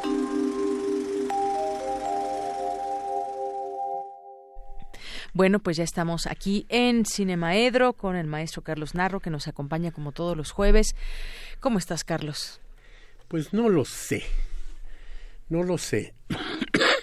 Casi siempre trato de que mis mi conversación contigo gire sobre películas en torno a la realidad. Y hoy las cosas de la realidad me superan. Me superan. No sé qué hacer para que mi rabia y mi indignación se conviertan en algo útil y no nada más en vociferación.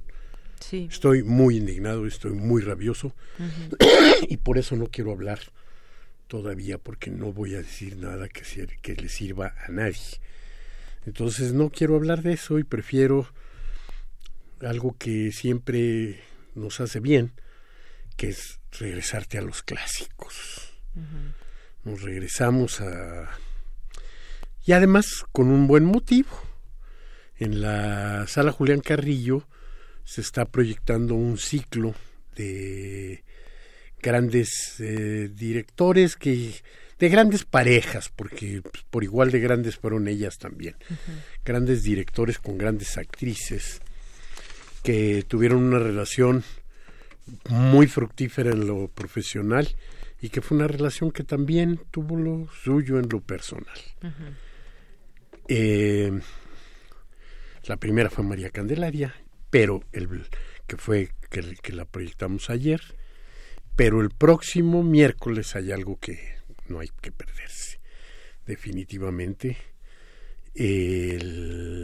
la película Stromboli, Stromboli, Tierra de Dios, de Roberto Rossellini, fue una película que verdaderamente marcó demasiadas cosas. Rossellini ya era un grande del, del cine, lo era desde que hizo Roma Ciudad Abierta y con ello abrió las, las, o sentó las bases o abrió las puertas de una de las corrientes más importantes del cine en el siglo pasado, que fue el neorrealismo italiano, una corriente que sigue siendo importante, que sigue eh, inspirando directores y sigue inspirando maneras de, de, este, de hacer el cine el neorrealismo nace justo cuando Rossellini filma Roma Ciudad Abierta, él ya había hecho algunas otras películas, pero bueno, es en el momento en el que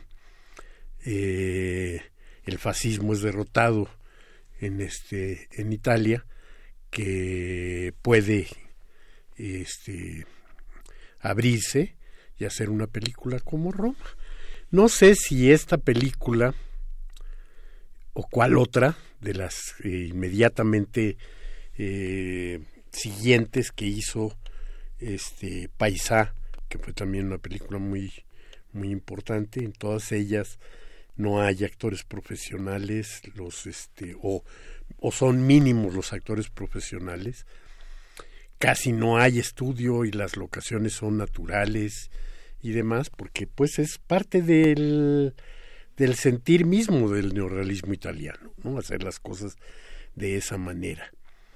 Y alguna de estas primeras películas, Alemania Año Cero, Paisa, le inspira a una actriz que en ese momento estaba en su, en su esplendor, Ingrid Bergman, en mm. el cine norteamericano, este, sueca de, de origen, y le manda una una carta muy curiosa a Rossellini, en donde le dice, he visto sus películas, la carta no dice exactamente cuál, pues puede haber sido cualquiera de las que acabo de mencionar, y le digo que me gustaría mucho trabajar con usted, si a usted le gusta este, la idea de trabajar con una actriz sueca que habla muy bien su idioma, y habla un inglés en el que no se nota su este su origen y habla un poquito de alemán y en italiano solo sabe decir te amo.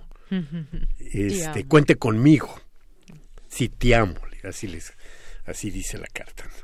Y él este y pues Rossellini se entusiasma, es de veras una de las grandes grandes actrices y en ese momento esté en esplendor y entonces, bueno, pues entra en comunicación epistolar y después empiezan ya, se acercan, hablan y demás, eh, escribe eh, Stromboli pensando en ella justamente y pues hacen Stromboli. Y hacen Stromboli y se enamoran. Y se enamoran y se divorcian. Pero antes de divorciarse tienen un hijo, que es una gran actriz que todos han visto en este hasta los nuevos, que es Isabela Rossellini. Entonces todo el mundo la, la conoce también en esta época. Este, esa es la, la, este, la hija producto de la, de la infidelidad compartida de estos dos grandes que encuentran el amor entre, entre ellos. Es una hermosa historia de amor que en sí misma sería una película y es el inicio de una relación muy fructífera también de director y actriz. Entonces ella va a actuar varias, este, varias películas más. Pero no le va a ir también en otro sentido porque el que se, que, qué palabra será la adecuada para referirse al moralismo de la, de la época. Este no sé más allá de, porque es más allá del, del moralismo, es esa actitud de gasmoña y, eh, no sé, retrógrada, este, que la saca prácticamente de las películas de Hollywood, ¿no? O sea, hasta el, los senadores norteamericanos se refieren al caso como si los asuntos de la vida privada fueran asuntos que tuvieran que dirimirse como razones de Estado.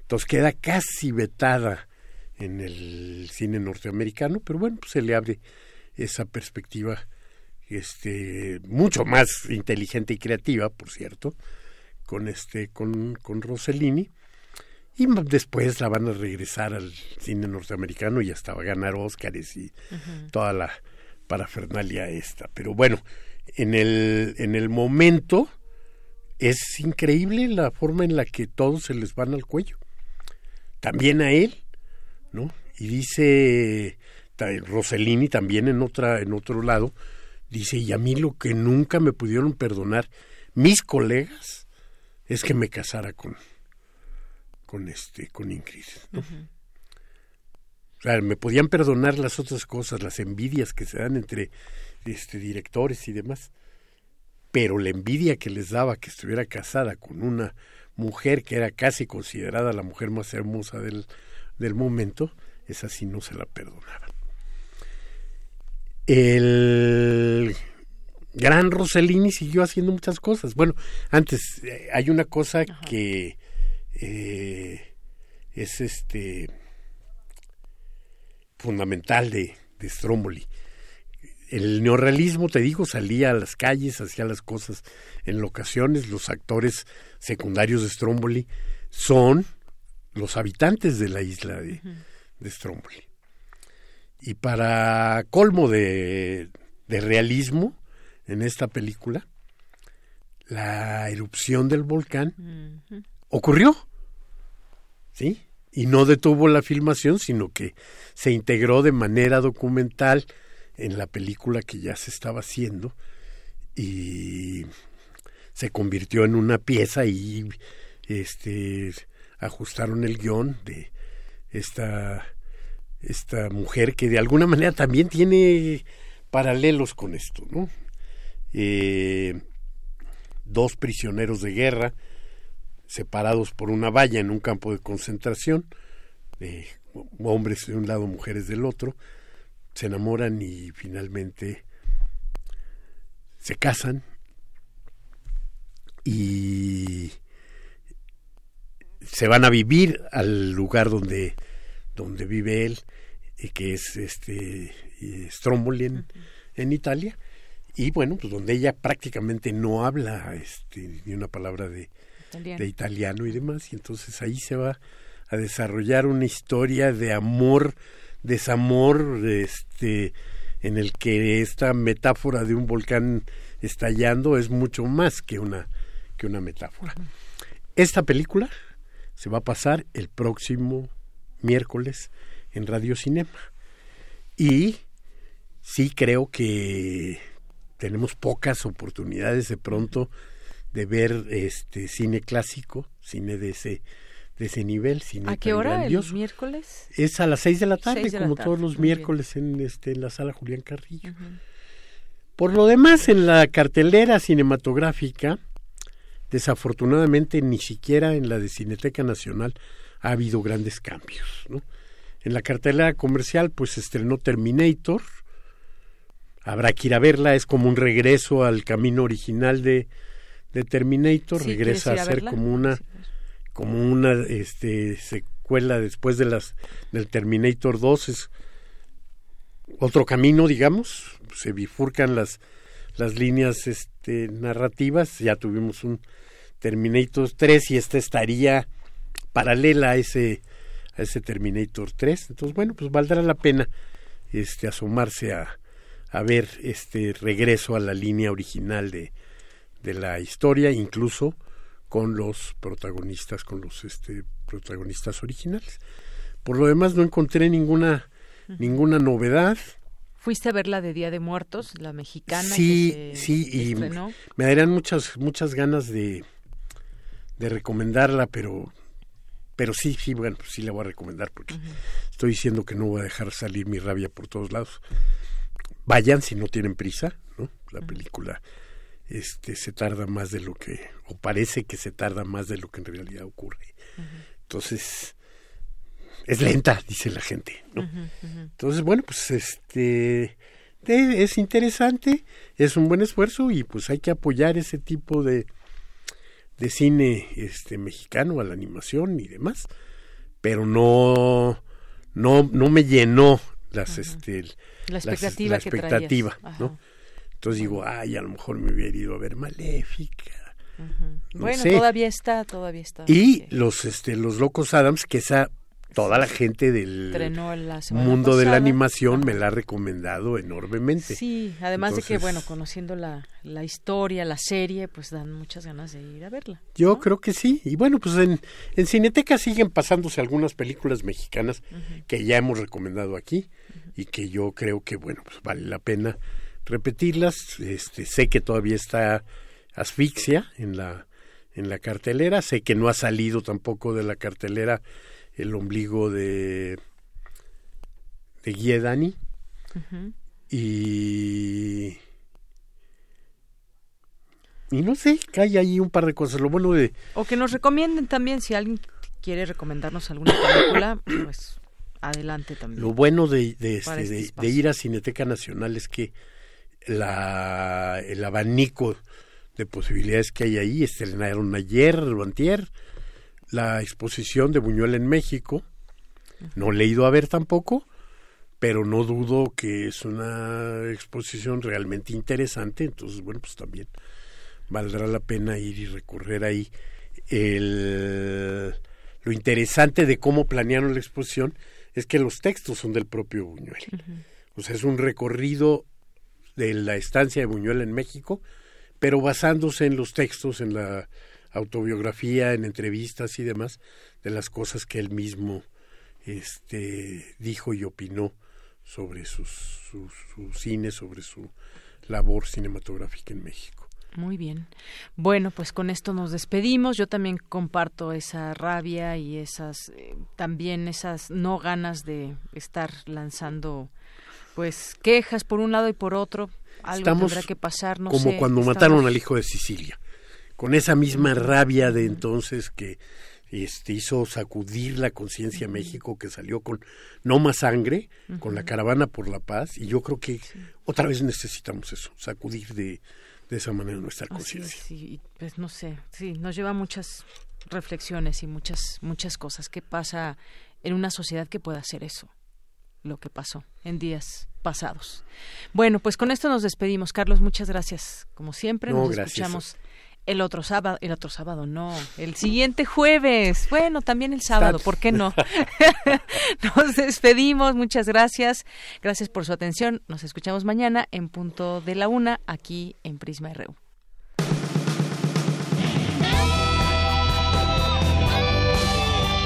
Prisma RU.